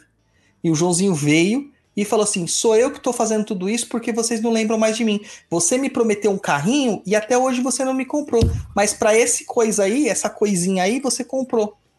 Apontando para mim, no berço. Entendeu? Então eles são possessivos. Por isso que a gente tem que tomar cuidado com o trabalho de herê. Fora isso, o herê, que tem uma pergunta aqui. Qual que é a, a função, né? Cadê? Perdi, Luiz. Onde você viu essa? A, ó, aqui é. Bruna Butini de Paula Lousada. Seria uma das funções do Herê nos encaminhar dentro dessa questão espiritual, né? De certa forma, sim, tá? Mas mais de tudo é tirar aquilo que nós temos dentro de nós e parar de fingir e jogar isso para fora. Jogar isso para fora. É, é, por isso que tem tanto médium que faz tanta tanto absurdo incorporado do Herê. Não é o Herê fazendo, é o médium.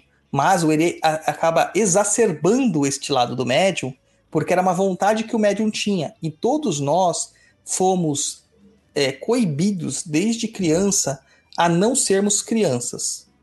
Tá? Homens não choram, homens não podem dar é, risada, não podem se divertir, mulheres têm que se manter comportadas, não podem mostrar os dentes. Isso na geração passada era muito comum. Uma mulher numa reunião familiar, ela tinha que ficar sentada de lado, com as pernas cruzadas na lateral e não podia esboçar nenhum sorriso, porque isso era coisa de mulher desfrutável.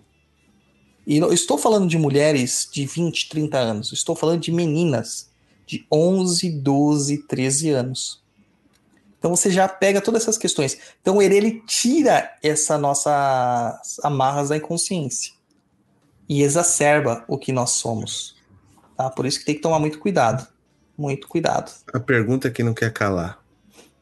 Sua mãe comprou o carrinho pro Herê? Comprou. comprou. Tinha que comprar, né, filho? Não se promete nada para Herê e não cumpre. Porque senão certo. o negócio fica a 13. O chicote estrala. Sim. A Márcia fala assim: então as crianças na Umbanda não vêm associados à coroa do médium? Não, não vem. Não vem associadas à coroa do médium. Não é esta a proposta deles, tá? Eles, na verdade, o Herê, ele se manifesta, mas o, o Herê, ele é o, o, o dínamo mágico, né? Ele é o caminho mágico que faz as coisas acontecerem, o impulsionador mágico. Então, o Preto Velho, a maior parte das mirongas do Preto Velho que ele faz, ele está trabalhando com Herês, com Herês e com elementais. E ele, hum, ele movimenta essas entidades para fazerem o que ele quer. Por isso que muitas vezes a gente ouve os pretos vai falar assim, não, mas o moleque vai buscar, o moleque vai fazer, né? O moleque é minhas pernas, né? São esses daí. São os herês que trabalham com os pretos velhos. Tá? Por isso que os herês têm uma tremenda uh, admiração e respeito pelos pretos velhos. Chegam pedindo, bem, avô, bem, é, vó, né? Eu posso ir embora? O preto vai falar, tá na hora de ir embora, eles vão todos embora. O que não acontece, por exemplo, com um adulto nosso, né, não incorporado, falando com eles, eles não vão respeitar de forma alguma, né? O Rua pergunta aqui, ó, esses herês do ar também são tímidos? Sim. Sim, são tímidos. Timidez. Timidez. tipo o Luiz, assim, sabe? O Luiz é um. Eu sou um cara tímido. Um misto de ar com terra. Lama. Não, poeira. Poeira. Nossa, foi jogado na lama, jogado ao vento. É, então, é, tem essas questões. É muito das coisas, assim, são os médios que fazem. Por exemplo, tem, a gente conhece histórias de médios com diabetes que incorporam erê para poderem comer doce. E não pode. Ele não pode. Porque mesmo o erê estando ali manifestado, a, a, todo aquele processo da glicose, da sacarose que ele está consumindo, está indo para o organismo dele, sendo metabolizado pelo organismo dele. É, mas e, aqu... mas e, aqueles casos lá que, por exemplo, em alguns terreiros o pessoal toma os marafos, mas não fica bêbado? Mas está sendo metabolizado, não é que ele não fica bêbado. No momento de transe, ele não percebe que está bêbado. Como a gira dura muito tempo e o processo metabólico dele acontece de uma forma muito mais rápida, ele consegue expulsar isso do seu sistema de uma forma muito mais rápida. Tá? Mas ele metabolizou. Se você fizer bafômetro, vai dar. Tá? Às vezes exame de sangue dá. Entendeu? Entendi. Pensei que era alguma coisa mágica aqui. Não. Não existe tudo. Nem tudo é magia. Às vezes, que nem Freud diz, um charuto é um charuto. O Matheus Brandini fala aqui, ó. Verdade que eles podem desmanchar qualquer trabalho e fazer qualquer trabalho. Este é o problema. E aí a gente entra na, na, na situação seguinte, que são aqueles famosos Exus Mirins. O Exu Mirim, ele não é nada mais, nada menos do que um herê. Mas não é o Exu Mirim. Vamos dividir isso aí. O Exu Mirim é um Exu adulto. Mirim é o nome do Exu. Como tem Exu Tranca-Ruas, Exu Tiriri, Exu Marabô, tem o Exu Mirim. Mirim é o nome do Exu. É um Exu adulto, tá? Só que de porte pequeno, de estatura pequena. Um anão, tá? então, Exu anão. Não, seria um Exu Luiz e Douglas, entendeu? Com a estatura 1,60m. Eu acho é um, o cara já, já, O cara já me entregando a minha altura, mano. Puta é, tem que entregar, né? Não, deixa, as pessoas é um...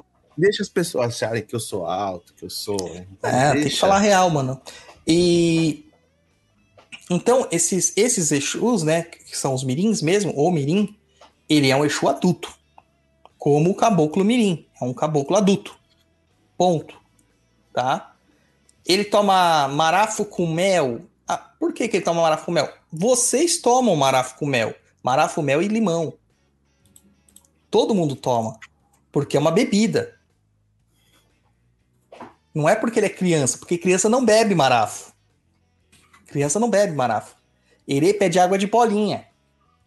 Mas nós temos alguns herês que são puro né, ódio, pura treva, pura maldade, vamos assim falar, né? São terríveis, são terríveis, arteiros, sabe? Gostam de confundir as coisas, gostam de criar complicações. De, da mesma forma que alguns eles gostam de facilitar, tem uns que gostam de criar complicações. Esses são os que vocês chamam de Exumirins, que a gente acaba falando os mirins, mas na verdade eles são erês. São encantados naturais, mas de uma polaridade negativa. E aí eles vão ter nomes que a gente conhece aí, Calunguinha, né, Foguinho, essas coisas aí. Caveirinha. Porque eles estão usando desse, dessa roupagem realmente para botar pressão. Também não é o carinha que ficava fumando colo lá na Praça da Sé, como muitos falam. Não é o trombadinha, não é o menino de rua. Não é nada disso. Tá? Eles são herês. E geralmente esses herês são herês de fogo. São ligados ao elemento fogo. Entenderam essas questões? Então, gente, tira da cabeça de vocês que os Exus Mirins são crianças malvadas. Exu Mirim é outra coisa. Esses outros Mirins são herês. Você tá pergunta, rindo, japonês? Pergunta polêmica no chat. Cadê? Não tô vendo. Ah, Existe tô vendo. algum herê do ouro? Olha. Pô, piada, todo respeito. É uma gíria que tenho certo receio de ir. Olha, não. Não existe. Também não existe outras entidades do ouro. É, isso aí é. O único ouro que existe é aquele que você vai lá na mina lá, pega, derrete, faz colar, faz pulseira, faz relógio, enfim, faz um monte de coisa. Esse é o ouro que existe. Exatamente. Existe o ouro do Flamel também, né? O ouro do Flamel, que é o ouro de tolo. Também. Apesar que até descobriram que o ouro de tolo tem fragmentos de ouro, né? Hoje em dia. Uma pergunta aqui do Dani Nascimento. Ó, uma pergunta. Se o Herê nunca encarnou, logo são puros. Por que eles encarnam? O que eles precisam evoluir? Não é evoluir, né? Evolução é um termo muito é, diferente. Nem todos eles precisam encarnar. A maior parte deles não encarnam. Alguns encarnam, sim. Não existe uma explicação muito clara de por que um, um encantado acaba encarnando. Geralmente, quando você questiona eles, eles dizem porque eu quis. Porque eu queria experimentar a vida humana. Né? É aquilo, né? Tipo piscina fria. Um trouxa entra, chama todo mundo e vários trouxa entram também. É, é basicamente isso aí. Dânio, Dânio, eu vou pegar você na curva. Lê aí, japonês. O Vinícius Silva diz: qual a diferença entre as funções do Ere e do Exu Mirim?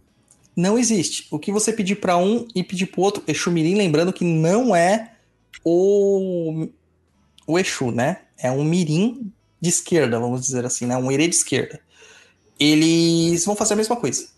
Mesma coisa. Da mesma forma que o caboclo e o Exu faz a mesma coisa, só que um vai fazer por uma via às vezes mais demorada e o outro vai fazer por uma via mais reta, sem, sem qualquer tipo de obstáculo, né? Vai traçar um papel e quebrar tudo que tem no meio ali.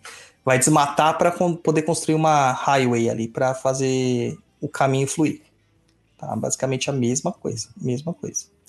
Então, gente, da próxima vez que vocês sentarem na frente de um Exu Mirim, reparem que ele é um herê. Ele é um herê. Uma vez eu tinha até um caso muito interessante, a gente foi fazer um cruzamento, Japa. E na casa de uma pessoa, né? Cruzamento é uma atividade que os terreiros de antiga faziam, porque o terreiro ele tem que fazer muito mais do que só fazer a consulta diária, né? Ele tem essa também essa questão de ir lá é, ajudar a comunidade onde ele, onde, ser, é, onde ele é necessário.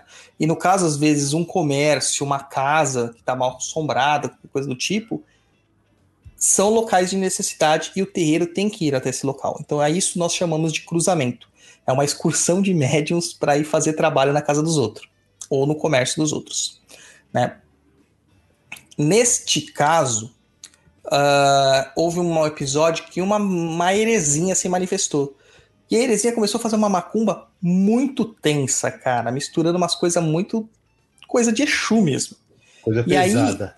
Pesada, tá ligado? Mistura, é, tipo, mordendo pimenta, sabe? Cortando pimenta, fazendo umas coisas assim, falando uns praguejos e tal. E incorporou na, na mãe de santo da casa. E a, uma das médicas questionou: Ah, você é o Exu Mirim? Ela olhou assim, a cri- era uma menina.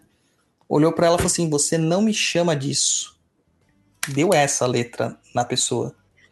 E aí falou assim: Eu sou. Ela falou assim: Ah, eu já sei quem você é, nem precisa completar. E depois nós conversando, era um herê. Um herê dark, né? Um herê do tipo, estilo Batman de ser. Tá? Então tava lá O herê, herê do mal. herê do mal. A Mariana Floreto fala aqui, ó, o Exu Mirim que eu conheci se dizia adolescente que morava na favela e foi morto pelo tráfico e em terra ele bebia guaraná com uísque. Isso aí é coisa do médium. Isso é mistificação do médium. Um baquerê não é adolescente. As idades, se a gente fosse colocar uma idade, seriam aproximadamente parecido com crianças até 6 anos. No máximo 7 anos. Tá? Acima disso já não é mais herê. Não tem como ser. Bruno! Ai, meu Deus. Olha a pergunta, japonês. Como melhorar a minha afinidade com o meu herê? Tem certeza que, que você quer isso, cara? Ele complementou aqui, ó. Não nos damos muito bem. Ele sempre fica quietinho quando incorporo. Acho que não deixo ele trabalhar. Ou Você ele já tá pa- preguiçoso, né? É, ou já parou pra pensar que esse é o jeito dele trabalhar? O meu herê também fica quieto na dele. Não gosta nem que olhem pra ele. Às vezes é o jeito dele trabalhar. Às vezes ele é um herê do ar. Né? Aqueles que ficam mais quietinhos na deles, tal, mais reclusos. Tem que Caramba, pensar mano. nisso aí. Tive um, um susto agora. Do quê? Eu olhei assim rapidamente no, no chat, aí vi Luana Hug. Eu falei, Luciano Hang? Assim, Ixi! só Aqui, observa ó. os. Márcia Castro, leia japonês. Douglas, Exu Mirim também não vem associado à coroa do médium ou não? Não, nenhuma entidade vem associada à sua coroa, nenhuma. As entidades elas são livres, elas têm a sua própria coroa. Elas se associam conosco por missão, objetivo ou por similaridade, simpatia. E simpatia não quer dizer que eles tenham que ter o mesmo orixá que nós. É muito mais provável que tendo o mesmo orixá eles não gostem da gente, né? É, as entidades elas se aproximam da gente por essas questões, tá? Claro que energeticamente, se tiver alguma linha da minha coroa na cabeça do também do, do guia, é mais fácil fluir, tá? É o carro flex que funciona melhor com um determinado combustível. Tá? Apesar de ser flex, aceitar os dois, ele funciona com melhor com outro combustível. Basicamente isso aí. Gira de Herê chega PV também? Aí, japonês, só observe os livramentos que tive com essas histórias. Queremos saber, queremos saber. Manda lá, histórias pra gente contar, Augusto. É Luana Hu- Hug. Hug, Hug. É isso aí. Tem uma pergunta: tem herê que não se pode incorporar? Olha, ter tem. Mas eles vão incorporar do mesmo jeito se eles forem chamados. Porque herê é meio agressivo. Esses, esses herês ligados ao fogo, eles não são herês muito legais para você se incorporar. Né? Porque eles acabam mesmo sendo muito agressivos. E a gente tem que analisar pelo contexto que tá ali. É diferente de, de alguns Exus que causam. é, alguns caboclos também, tá? Alguns pretos velhos, que causam certo tipo de dano na capacidade mediúnica das pessoas, ou no, no aparelho mediúnico das pessoas. No caso do Herê, seria mais por causa do consulente em si. É, não por causa de uma questão do médium. Imagina você tá indo lá fragilizado. Geralmente, quem vai no terreiro tá com algum problema, tá fragilizado, tá so- em sofrimento. Senta com um herê desses, tipo herê de fogo, e o herê, tipo, tá dane-se. Tá ligado? Pra ele. Ou fala coisas que ele não precisava ouvir naquele momento. Não tem acolhimento. né? Não tem um acolhimento. Cara, só vai piorar as condições do, do atendimento. Vai piorar muito. Tá? Então a gente acaba até pedindo para evitar. O pai de santo ele tem que ter uma, um olhar muito grande nesse momento. Se ele tá incorporado, quem vai fazer isso é a entidade, mas se ele não tá, quem vai fazer isso é ele. De olhar para os seus médios e ver quem tá incorporado com o Ere que é desse jeito. E aí ele vai tentar não mandar pessoas para consultar com aquele Ere. É isso que faz mesmo, tá? Ó, a Márcia perguntou aqui, ó. Te pergunto porque se apresentou para mim uma criança atrás de uma sepultura, dizendo que é minha, mas não tem essa linha. Pode ser que ela esteja aí próxima de você. Pode ser que ela venha a se manifestar, né? Mas ela está criando uma intimidade com você. Lembrando que a gente, ela, a gente consegue ter acesso a outros espíritos conforme a nossa evolução, nosso progresso no campo espiritual. Eles não são nossos, mas eles podem ter permissão de trabalhar conosco.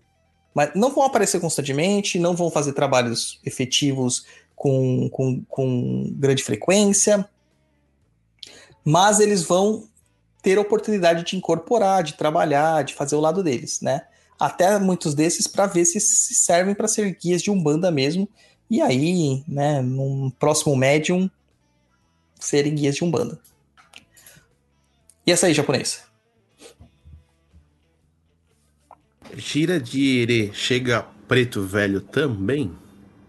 Sim, chega. O preto velho acaba comandando a linha, né? Dos Eres ali. Porque senão vira bagunça, cara. Vira bagunça. O, o preto velho é o que bota a ordem no barraco. É, quem vai botar a ordem no barraco. Então não tem jeito. É, é muito legal ver o relacionamento do, dos Eres com os pretos velhos. É um respeito imenso. Próximo aí, japonês.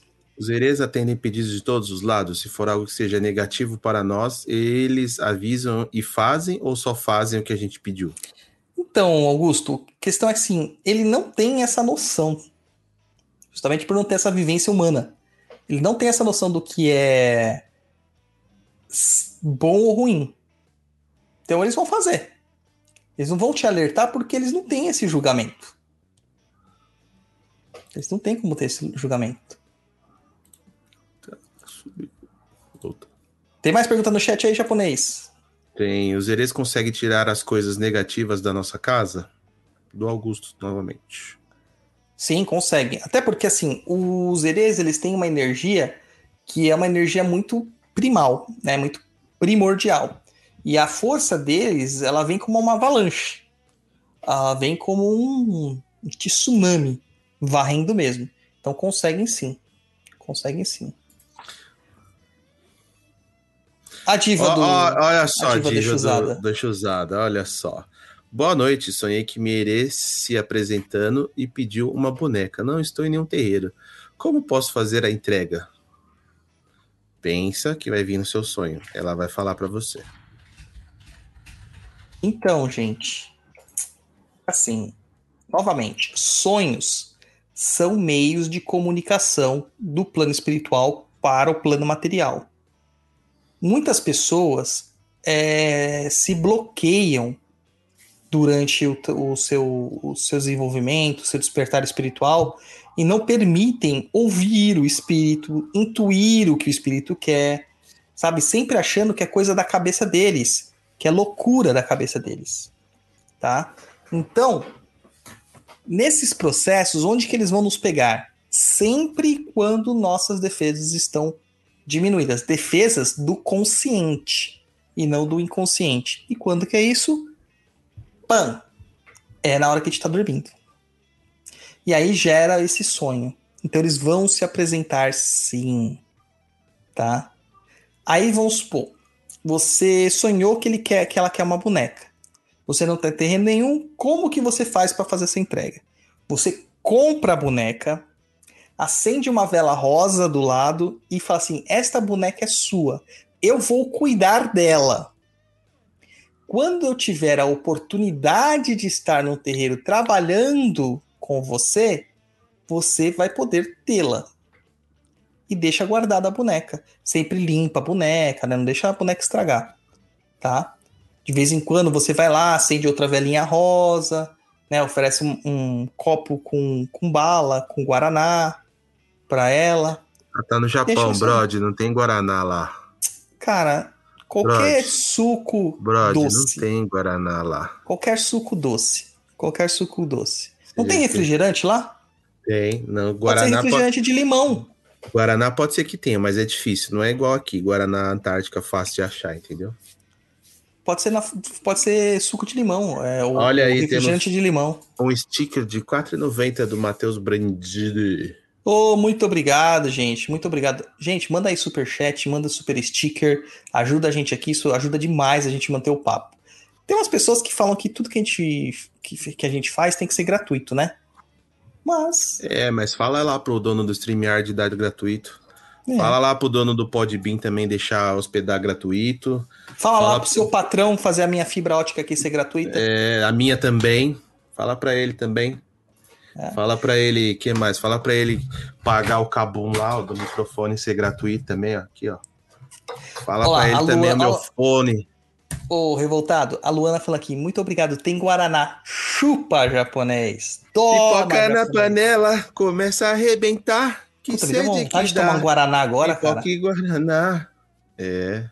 Me deu Ó, vontade de tomar um Guaraná Zé- gelado agora. Pede um Zé, Zé Delivery e entrega Guaraná. Putz, não, Sim. tem vários aqui da- dos fardos da, da festa amanhã. Festa? Festa de herdeiro, do terreiro. Ixi, Maria. Hum, Falei pra você ir lá, mas você não quer ir, porque você nunca gosta de ir no terreiro. Poderei ir, poderei ir. Poderei ir no terreiro.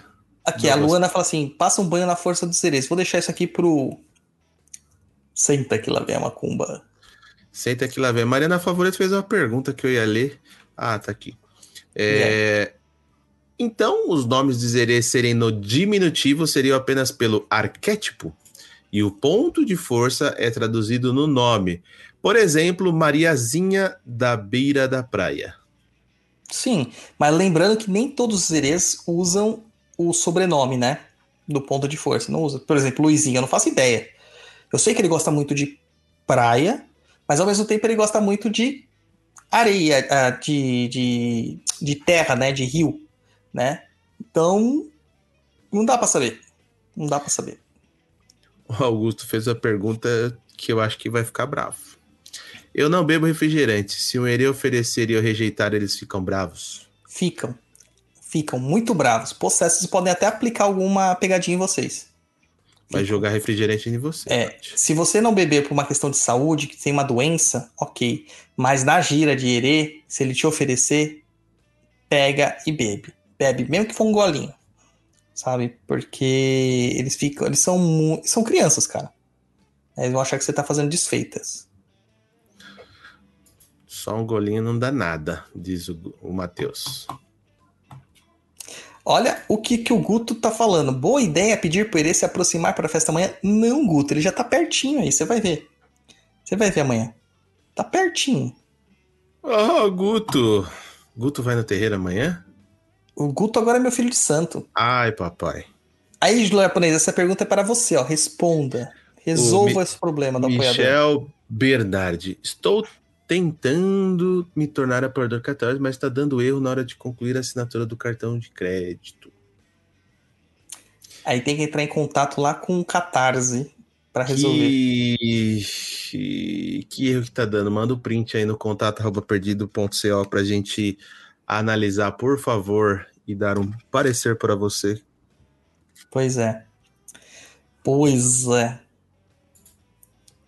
Próximo aí, japonês. A Mierê procurava um brinquedo que não tinha perto dela, no meu sonho. Pedi para ela dizer em outro momento qual ela queria, mas até agora ela não apareceu em outro sonho. Aí ela tá dormindo.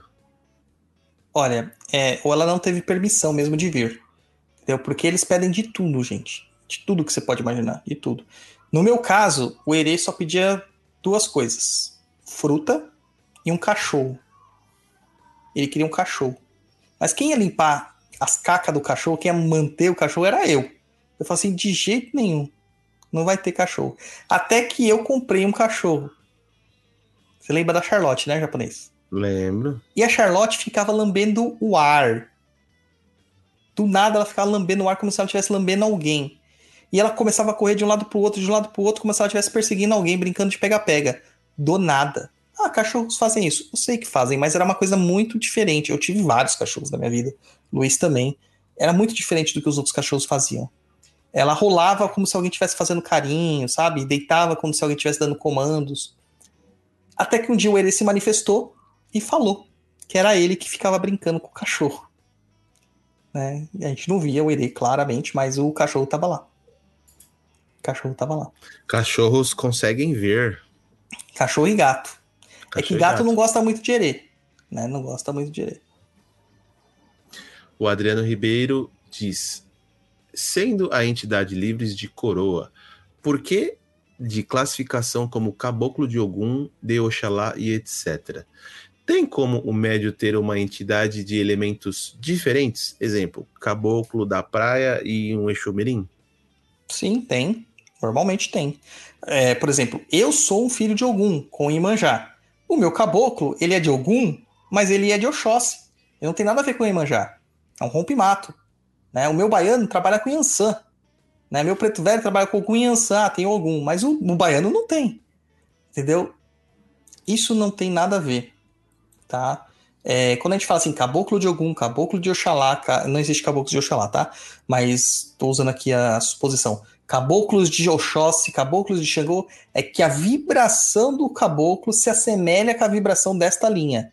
É só um classificatório da linha para falar que esse caboclo é mais aguerrido, esse caboclo trata com problemas de lei, esse caboclo trata de justiça, esse é um mais conselheiro, esse é mais curador, esse é mais de ervas. É por isso. Tá? É isso, só por isso. O que mais que nós temos aí, japonês? Temos as perguntas da pauta. Então vamos, vamos começar as perguntas das pauta, da pauta. Depois a gente, no finalzinho, a gente faz o Senta que lá uma culpa. Vamos lá. É... O Kleber diz: Muitas vezes o espírito desta linha de trabalho, por não ter a vivência encarnada ou pouca, ela está sob a supervisão de um preto velho ou uma preta velha, não existe, né? Sim, existe preta velha, sim. Está, sempre. Não é muitas vezes, é sempre. Eles estão sempre. Mesmo que não tenha alguém incorporado, os pretos velhos estão perto. Os pretos velhos são tipo os B10, é isso? É, tipo isso aí. Mano, olha essa Coisa da Camila Barreto aqui, ó. Leia aí. Uma, uma vez uma criança me deu uma papa de arroz horrível, falando que era beijinho de coco. Comi super empolgada. Quando senti o gosto, ela saiu rindo de mim. Tive que engolir, né? É, tomou um trau, hein, Camila? Ai, meu Deus. Olha isso aqui então, vai. Passei na assistência, o Herê era muito simpático. Me deu uma coroa de brinquedo me disse que era um presente e que se eu ficasse triste era só colocar, só usar e chamar ele. Guardo com carinho até hoje. Muito e funciona, bom. funciona, Má? Eu acredito que sim, cara. Ah, sabe, eu também. Curiosidade. Sabe uma, uma coisa interessante? Minha mãe ganhou desse mesmo herê, né, do, do Joãozinho, há anos atrás, um patuá com feito de chocolate branco. Sabe, lembra aquele chocolate laca? Ele Lembra. pegou aquele chocolate, colocou os pedacinhos dentro do patuá, mais umas mirongas, mais uns pó, mais umas ervas lá, amarrou o patuá e falou para minha mãe sempre usar isso na carteira ou na bolsa. Minha mãe carrega isso até hoje. Minha mãe tem isso aí antes de eu nascer, ou seja, eu tô com 41 anos, ela tem há mais de 40 anos, é, 41 anos no mínimo esse patuá. Nunca tá deu formiga. O chocolate cheira chocolate até hoje. Né? Você sente o aroma do chocolate branco. Não perdeu o cheiro. Não cheira estragado, não cheira nada disso. É um chocolate de 41 anos japonês. Imaginem. Caramba. A, Samanta falou: acho que se eu vejo minha cachorrinha fazendo isso, eu caio dura, infartada. Cai nada, que você nem vai perceber. Tem que olhar, olhar com mais, mais atenção. A Márcia Castro diz: Douglas, outro dia sonhei com uma criança se apresentando para mim e pedia um boneco. Esta criança dizia o nome, mas eu não. Eh, mas eu, para variar, não me lembro. Só me lembro que ela dizia que o boneco era feio e parecia e... um anão. Acordei rindo muito. É, eles têm os gostos dele também, né? Uma vez também já, já presenciei isso, um, um médium é, prometeu um carrinho pro Ere e falou que ia dar um carrinho invocado, muito bom, não sei o que. Ele queria aqueles carrinhos que transformam em robô. Tipo Transformers, né? Tipo Mas aqueles do Paraguaisha, né? E o cara chegou com um carrinho daqueles de plástico, aqueles caminhãozinhos que tem um, as vaquinhas de plástico, sabe, atrás. Hum, de 1,99, mano, o Ere tacou longe, ele ficou possesso. Lembrando que eles têm comportamentos infantis, como uma criança. Da mesma forma. Da mesma forma. O que não devemos oferendar para os erês? Olha, basicamente cachaça, drogas, essas coisas que o pessoal fica achando que eles, que eles usam, né? Falando que são criança carente, coisas e tal. É isso. Agora o restante pode oferecer tudo. Eles não gostam muito de doces industrializados, né? Com exceção de bombons e chocolates, mas tipo é, marshmallow, é, bala fine, essas coisas assim, eles não curtem muito não. Eles gostam daquelas balas juquinha, né? Aquelas balas de iogurte, aquelas balas molinha, é, paçoca, cocada, doce de banana, doce de abóbora, ah, que mais japonês? Maria Mole, gostam muito de Maria Mole, bolos. É isso Gosta que eles de- gostam. Gosta de daqueles doces de batata? Que é, o pessoal Sim, doce é de batata abóbora. doce. Sim, gostam. Gostam sim. É isso aí. Aí, mais um japonês. A Bruna Buchini, acho que é Buchini ou Buchini. É, uma heresinha pediu um paninho rosa e teria que ter uma menininha bordada, justamente porque ela não gosta de sujar as mãos, limpa tudo paninho rosa. Não sabia que era comum eles pedirem paninhos. Provavelmente é um, é um herê de, de água, né? Das águas. Das águas. A Mabreu falou que funciona japonês aí, ó. Aí, maravilha. Engraçado é que fica à vista e nenhuma criança da família nunca nem colocou a mão. É porque eles não querem perder a mão. É por isso. Haha, eu descobrindo que a herê que eu conheci poderia ser médium. Ela comeu uma caixa de teta de nega sozinha. Pois é. Pois é. O Adriano falou aqui, eu odeio suspiro e o meu come quase uma caixa daquilo. Cara, eu Suspiro, odeio. sus- suspiro é uma delícia, você é louco. Cara, eu, eu odeio um monte de fruta que o Luizinho come. Eu adoraria estar comendo muitos sonhos de valsa, muito ouro branco. Apesar que você viu o que fizeram com o sonho de valsa, mano? Não. Além de diminuírem o tamanho dele, trocaram. Ele não tem mais chocolate. Ele tem uma cobertura sabor chocolate, que é uma gordura hidrogenada. Tá nojento. Tá horrível. Não. Acabaram com o sonho de valsa. Você tem que entender que as pessoas têm que, as empresas têm que manter o preço, né? As coisas subiram. E é manter o preço, o que, que eles fazem? Diminui a quantidade. Mas muda o, o, o que define o negócio, Não é? Que era o ser, chocolate. Pode Colocar... ser. Não tem mais chocolate naquele bombom, mano. Aí, ó. Douglas, ele gosta daquele doce de banana com a casquinha de sorvete? Adora. Aquilo é bom demais. Isso é bom Adoro. demais. Aquela geleia colorida, sabe? É, amarela e vermelha. Eles Mocotó, adoram. geleia de mocotó. Não, a de mocotó não é aquela branca e rosa? É, mas essa geleia também é mocotó, não é? Não sei. Eu, eu conheço como geleia de frutas. Eles adoram essas coisas. Né? Eles adoram coisas doces. É doce, mesmo. doce, doce das antigas, né? Doce É doce das antigas. Eu, por exemplo, adoro aqueles biba. Sabe aqueles biba? Ih, não. Doce de leite, biba, que parece um pingado. Hum, sei. Parece um charutinho. Aquilo que eu gosto. Aquilo que eu gosto. Aqueles doces que viria no baleiro, que você virava o baleiro e faz. Putz, Baleira era sonho de infância, mano. Meu Deus. Meu Deus.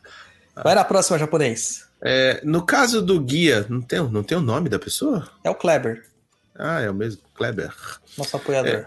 No caso do guia, que mais se comunica com o médium é o Herê, e por permissão do chefe de coroa, ou existe a possibilidade, mesmo que fora da curva, de o Herê ser responsável? Olha, no caso da Umbanda, não é quem mais se comunica. Não é. Tá? Ah, e ele nunca vai ser o chefe. Justamente por isso que eu te falei. Ele não tem vivência humana, ele não tem maturidade, ele não tem malandragem, ele não conseguiu ainda entender o que é esse progresso humano. Como ele vai te guiar na sua vida humana? Não vai rolar. Tá? Não vai rolar. Então não O- é. O Danilo Viola Moretti diz: qual a idade que uma criança pode começar a se desenvolver a espiritualidade? Então, é, não existe uma regra. Né? Depende do que você está dizendo que é desenvolver a espiritualidade. Seria justamente incorporar, né, chamar guia, desenvolver a mediunidade. Aí nós recomendamos que a pessoa tenha no mínimo 15 anos. Mas o correto é acima dos 18, tá? Porque até então ela não tem responsabilidade e não tem nenhum tipo de compromisso ou comprometimento com o trabalho. Mas ela pode vivenciar a espiritualidade, aprender a espiritualidade, visitar o terreiro, entrar no terreiro esporadicamente, trabalhar como um cambone esporádico. Ele pode, tá? Não tem problema.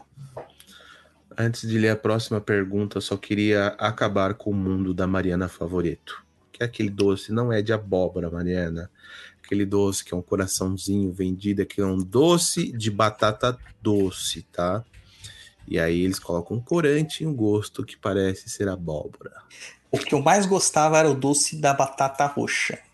Lembra que a gente passava na, no Rancho da Pamonha voltando do sítio? Aí tinha lá as bandejinhas com vários sabores diferentes e tal. Mano, aquilo era muito bom, mano. Aquilo era muito bom. Não sei se você sabia, né, Mariana? Mas não é doce de abóbora, é doce de batata doce. O Danilo Viola Moretti. Criança tem idade mínima para trazer guia em terra e trabalhar? 18 anos, filho. 18 é depois que tira a carta de motorista, 18 anos. Exatamente. E no Brasil, tá? Não adianta nem falar que a carta tem carta é, nos Estados Unidos. Nos Estados Unidos que é com 16 ou com alguns estados com 14. Tá brincando. É, 14? Tem, tem, tem estado com 14 anos lá você pode tirar a carta. Mas. Com 14 anos eu não, eu não deixo nem o cara brincar com o meu videogame sozinho, mano. Cara, mas é lá nos Estados Unidos, né? Lá você pode ter uma arma também. E mas assim, né? Você sabe que lá uma criança que tirou com 14, se ele vai para um outro estado que é com 16, ele não pode dirigir, né? Hum. É, o Alexandre Mota Pinheiro. Olha só, Mariana. Eu como caseiro, meu bem. Ah, nossa. Aquele doce de abóbora caseiro com coco é bom. Agora o doce de abóbora puro eu não gosto, não. Nossa. É, o Alexandre Mota Pinheiro. O que é Ere? Ele é aquela música da Cidade Negra. O Ere, Ere. Ah, esses dois primeiros a gente já falou, então vai no próximo já. Gira de Ere é realmente necessário? A meu contragosto, sim. A meu contragosto, sim. Os guias chefes de Umbanda, eles sempre dizem, Caboclo Petro Velho, que Ere tem que vir em terra. Tá? Porque Ere precisa ter pelo menos um dia do ano para festejar mesmo que não for para trabalhar. Então, sim, é obrigatório. Qual o papel que Ere desempenha na vida do médium? É justamente trazer esse lado nosso mais puro, mais simples. Sabe? A gente tem um contato com essa nossa criança interior, que a gente acaba abafando ela muitas vezes. Tá? Então eu acredito sim que, que é o papel fundamental do Ere é isso. Cara, quantas pessoas vão no terreiro e não conseguem falar com o caboclo preto velho, ou com o Exu mesmo, não consegue. E quando chega o Herê, do jeito que o Herê fala, daquele jeito, sabe, bonachão, etc, etc, etc, ele consegue tirar muita coisa das pessoas e ajudá-las, né? Então tem esse processo, tem esse processo. Cara, o pessoal tá falando desses doces, me deu vontade de comer agora esse doce de abóbora maldito, de doce de, de, de Vai ter tudo doce. isso amanhã no chão de Jorge. Caramba, será que eu vou ter que sair na rua procurando um lugar que vende isso? É... O Jefinho, Jefinho. É normal em trabalhos de cura manifestação de herê? Sim, é. Herês trabalham bastante com curas. Justamente por essa mesma questão de estarem muito próximos das questões é, mais primordiais, das energias mais puras, eles conseguem acessar isso aí com uma maior eficiência e trazer isso com uma maior eficiência também para o plano material, para promover a cura. Então, sim, é, é comum, sim. Para trabalhar com Herê, necessariamente precisa se trabalhar com Cosme Damião? Então, não. Não. Mas na Umbanda, eles vêm é, meio que regidos por Cosme Damião. Eles vêm mesmo regidos por Cosme Damião. Mas você não precisa cultuar Cosme Damião para isso. Ah, ah, vai no Manos Doces. Mas essa hora tá fechada, Cláudia. É... Por qual motivo normalmente se vê pouca gira de herê? Cara, basicamente por preconceito dos médiums, né? É, e da consulência. Muitas pessoas olham herês como se fosse uma sublinha e que seria uma entidade. Por exemplo, eu fiquei sabendo hoje que tem terreiros que não permitem que ter consulta com o herê, que o herê só pode dar passe. Você tá, tipo, amputando uma das capacidades do herê que é justamente o aconselhamento. E eles são ótimos para aconselhamento. Claro que não vai ser um aconselhamento do padrão preto velho de ser, Mas vai ser um aconselhamento muito efetivo. Tá rolando é. censura no terreiro, é isso? Tá rolando, cara. Tá rolando. Caramba, tô ouvindo de fundo aí o som aí. É, existe ebó é para erê? É seu erê? É. Existe ebó para erê, sim. Existe ebó para tudo, cara. Existe ebó para tudo. Maravilha, hein? É, vamos lá para a próxima. Do Marcel Silva. Erê é uma linha obrigatória na coroa mediúnica? Sim. Todos os médiums têm Erê. A gente fala assim, todo médium tem caboclo preto velho, mas tem o erê. Porque o erê trabalha com o preto velho diretamente, ele tá ligado ali. E se você der uma bobeada, ele manifesta. Tá? Então o erê tá ligado ao médium, então ele vai estar tá lá, de uma forma ou de outra ele vai estar tá lá. O Francisco Echavarria. Alguns erês podem ser espíritos de trabalho usando uma roupagem espiritual de criança para realizar o trabalho? É, a gente respondeu que sim já. Realmente a linha é um pilar da Umbanda? Caboclo, petro, preto velho e criança? Então, mas isso só existe com o Mate Silva. Tá? O Mate Silva. Ele que define dessa forma. Aí depois algumas outras pessoas associaram dessa forma. Se você pegar os pilares da Umbanda, tem escritores como Antônio Alves Teixeira Neto, Antônio não, Antônio de Alva Teixeira Neto. Antônio Alves Teixeira Neto, alguma coisa assim. Ele tem um pseudônimo que chama Antônio de Alva, né? É, ele cita que é caboclo, preto velho, criança e sereias, ou iaras. Ele acrescenta as iaras aí como as bases da Umbanda. Iara se perde no tempo, ninguém mais fala delas, e o Erê, conforme vai passando o tempo, também some. Mas se você pega a literatura mais clássica, o pilar fundamental é preto velho caboclo. É isso. Tá? A criança ela vem como um paralelo. Mas como a criança está sempre ligada ao preto velho, de certa forma, e ambos estão na linha de Oxalá, nós associamos que são, são forças que estão meio que unidas, não tem como dissociar. Maravilha. É, Rafaela Silva. Como, pode, como, deve, como devo fazer meus pedidos para os herês, tendo vistas que eles não têm uma moralidade como a nossa? Já ouvi casos de gente reclamar para o Herê que não aguentava o emprego e ele tirava o emprego. É, ele vai fazer exatamente da forma mais literal possível.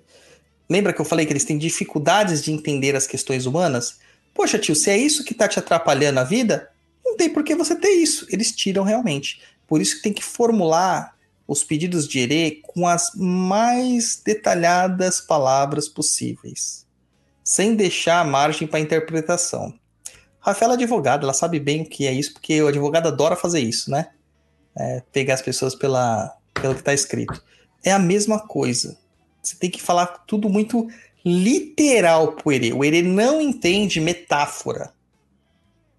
Tá? Ele não entende metáfora. Então, se virar para ele e falar assim: Ah, eu gostaria tanto de ganhar um cavalo de aço, né? Um cavalo de ferro, que é um carro. Um carro. Ele vai te dar um cavalo de ferro uma estatueta, alguma coisa desse tipo. Mas se você falar assim, ah, meu emprego, só esse emprego acaba comigo. Eu falo assim, o que, que você quer, tio? Eu quero melhorar. Vamos tirar o emprego. Ele vai fazer exatamente isso. Ele vai no literal. Ele vai no literal. Vamos lá, próxima pergunta do Nem Entendi. É, quando vou em giras barra festas de irê, em geral, eu me sinto cansado e desanimado durante a festa. Isso só acontece nessas ocasiões. Qual seria a relação desse, abre aspas, desânimo, fecha aspas, com as crianças? Me sinto assim justamente com entidades de energias tão pura. Então, talvez você tenha uma dificuldade em aceitar essa energia na sua vida. E às vezes a gente tem aquela questão do preconceito com a linha, né? É, não vou te dizer que é a minha gira preferida do ano, não. Não é. Não é. é. Mas a gente tem que trabalhar com ela, a gente tem que entender o espaço que ela tem, tem que entender a predominância que ela tem nas questões é, magísticas dentro do terreiro. E basicamente isso. Talvez se você mudar o pensamento sobre isso, quem sabe isso aí também não mude. É, porque não tem uma relação muito direta com cansaço e desânimo. Não existe essa relação. Ainda mais com a linha dessa, não existe. Eu não entendi. Eles são entidades ambíguas trabalhando com energias positivas e negativas? Sim, sim. Até o que a gente entende de positivo e negativo, na verdade, é uma coisa só. A energia é uma só. Ela tem dupla polaridade. É uma faca que corta para os dois lados. Uma espada. É. É, Eles são boas entidades para fazer limpeza após uma obsessão? Sim, e geralmente eles são chamados para isso. Porque eles acabam pegando todos os miasmas que estão ali no espaço e aquilo lá é degradado com a força que eles possuem.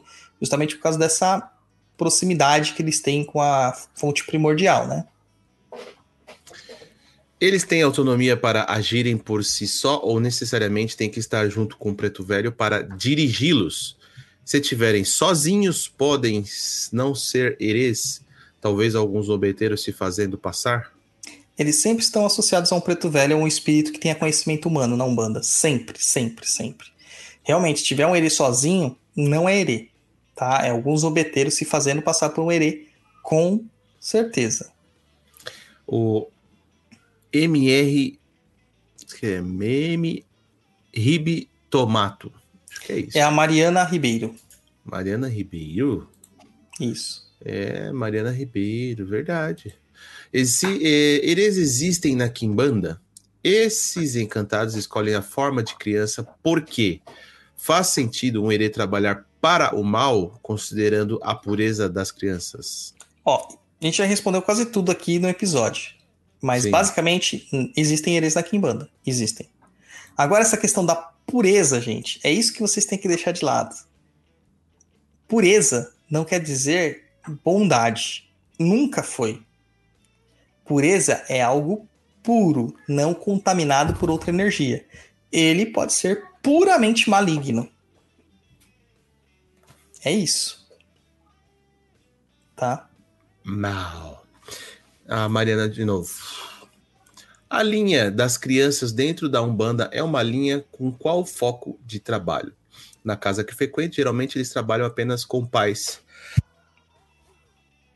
Nossa, desculpa. Espirrando tive- japonês, É, ao vivo. espirrar. É, mas eu mutei. Eu mutei, deu tempo. Na casa que frequente, geralmente eles trabalham apenas com pais e filhos, na gíria de Irê, e o restante da assistência é atendida por outras linhas. Então, não faz sentido, cara. Eles têm que trabalhar com todo mundo. Eles têm que trabalhar com todo mundo. Por que com pais e filhos? Ah, porque é, o filho tem que falar com ele? A criança só pode falar com ele. Não, não é assim, não. Criança fala com qualquer entidade. E as pessoas têm que falar com ele também. Ele resolve casos muito complicados. O, o- magia que ele faz, nenhuma outra entidade desfaz. Então é bom ter os herês ali de amizade do lado, né? Maravilha! Você vai. Você vai como Tem foi- mais aí, ó. Como foi vista as primeiras manifestações de Herê? Então, não tem registro disso. Ninguém tem registro disso. Mas todo mundo fica chocado com pessoas é, adultas se manifestando como crianças. Todo mundo fica chocado. Na primeira incorporação de Herê, é perigoso se machucar o Celso de Andrade. Como a primeira incorporação de qualquer entidade. Qualquer. Tá? É, a primeira incorporação a gente não está muito afinizado com as, com as energias da entidade. Pode ser que ela tenha que dar uma descarga maior de energia para a gente, e isso chega e pega no nosso corpo de uma forma que deixa a gente que nem ba- barata tonta. Né? Então vai acabar batendo mesmo, não tem jeito. Às vezes você se machuca, às vezes na hora de ir embora o, o consulente dá uma cambalhota e machuca a cabeça ou as pernas, alguma coisa desse sentido. Tá? É realmente alguma coisa que, que pode sim hum, causar um incômodo, por assim dizer. Cara, eu fico extremamente cansado em giro de herê por causa da posição, né? Porque o meu herê não anda, meu herê fica sentado o tempo todo em perninha de índio, que se fala, né? Com as pernas cruzadas. Ela em- não anda, ela desfila. Que é isso, japonês? Música, você falou que não anda. É. que mais? Vai fazer o que agora? Senta que lá vem Macumba? Ah, vamos lá no Senta que lá vem a macumba, né? Senta que lá vem Deixa eu jogar a vinheta então.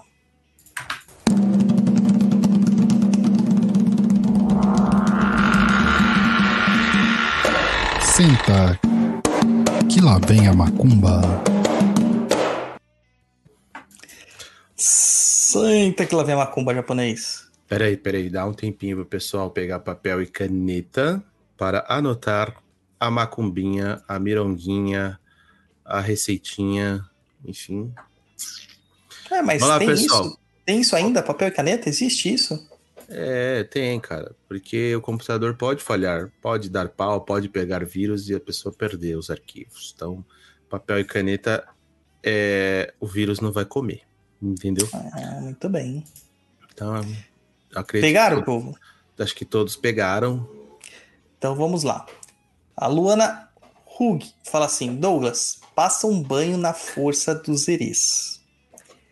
Banho de erê é um banho muito complicado. É, porque o banho de erê basicamente vai duas coisas que as pessoas acham que é muito melada, que é guaraná e mel. Então, primeira coisa, cravo da Índia. Vai usar cravo da Índia, vai usar canela, vai usar rosas amarelas, rosas brancas, tudo isso misturado na água, meu povo. Água, água normal, tá? Então, com a, a parte da. Por exemplo, se você for usar canela em pau e o cravo né, em folículo, né? Aquela parte mais durinha do cravo, cravo da Índia, você vai ter que cozinhar isso. Então, você vai colocar tudo isso dentro de uma panelinha, levantar fervura, e quando estiver fervendo lá uns 5 minutinhos, 10 minutinhos, você vai desligar isso aí, despejar tudo isso na parte mole, né, na parte flexível, que é a parte das, é, das pétalas de flor, as rosas amarelas e brancas. Fez isso, dá uma abafadinha ali uns 10, 15 minutos, coa tudo isso, pega uma colher de sopa de mel e acrescenta neste banho e um copo, é um copo, não é uma garrafa PET 2 litros, tá? Um copo de guaraná e despeja. Se for tubaína sabor tutti-frutti, é ainda mais melhor de bom, que nem se fala, tá? Você vai colocar lá dentro, vai misturar tudo isso aí e vai tomar um banho da cabeça aos pés. É um banho para trazer alegria, para trazer inspiração, para tirar a pessoa da inércia. Um ótimo banho para quem está depressivo, para quem está triste, para quem estava acamado e está voltando de uma doença que ficou há muito tempo, por exemplo, o Covid. Pessoas que ficaram muito tempo com Covid, tomar esse banho é excelente para ajudar realmente a recuperar essa vontade de viver, essa energia vital, essa alegria e etc e tal. Tá? Então este é um banho na força dos erês. Lembrando que banho nenhum tem poder se você não conjurar ele. Não basta só pôr os elementos, você tem que rezar. Então, no momento que você está preparando o banho, não importa em qual das etapas, ou antes mesmo de tomar este banho, você vai fazer ali um sinal sagrado. Geralmente eu faço o sinal da cruz em cima do banho. Peço para que ele seja imantado, despertado e que ele sirva para o meu propósito. E digo o propósito de ficar mais feliz, ficar mais contente, etc, etc, etc. E toma o banho da cabeça aos pés. Tá? É... Marina Favorito fala aqui: após o banho, joga água para retirar os resquícios de doce? Não. Não toma nenhum outro banho depois. Você vai secar isso aí, ou naturalmente, ou esperar um tempinho lá no banheiro depois tirar o excesso da água com uma toalha, tá? O Guto fala: mel e guaraná despeja só após o descanso do banho? Sim. Quando você vai levar o banho para tomar mesmo, quando ele está pronto para você tomar, você mistura estes dois elementos aí. Certo? Outra mironguinha de Cosme Damião para vocês, meu povo. Pega uma vela branca, uma vela, uma vela rosa tá, uma, e uma vela azul claro. Junta as três velinhas, acende em cima de um prato branco. O prato pode quebrar, então use um prato que você não tá nem aí para ele, ou um prato de barro, tá? E encha ali embaixo de açúcar mascavo. Lembrando que o açúcar é inflamável. Então pode ser que o açúcar pegue fogo. Então coloque em um local que não tenha perigo, onde o animal não vai, crianças não vão e que também não vai incendiar a sua casa inteira, tá? E faça a prece para Cosme e Damião trazer aquelas forças, tá, deles, da alegria. É, aí você pode chamar Cosme Damião, você pode chamar Falange das Crianças, para trazer a alegria naquela casa e etc, etc e tal. Feito isso, sentiu o efeito da coisa passando durante o tempo, dê um presente para as crianças. Faça um bolo e ofereça um bolo para ela. O bolo ele tem que ser de massa branca, de um lado com glacê rosa, de outro lado com glacê azul. tá? Tem que ser assim. Tá? Se não puder ser assim, faça um pão de lozinho simples mesmo e entregue para as crianças ali, que elas vão ficar contentes. Só regue com calda de suco de laranja. Adoçado, tá? Sempre adoçado.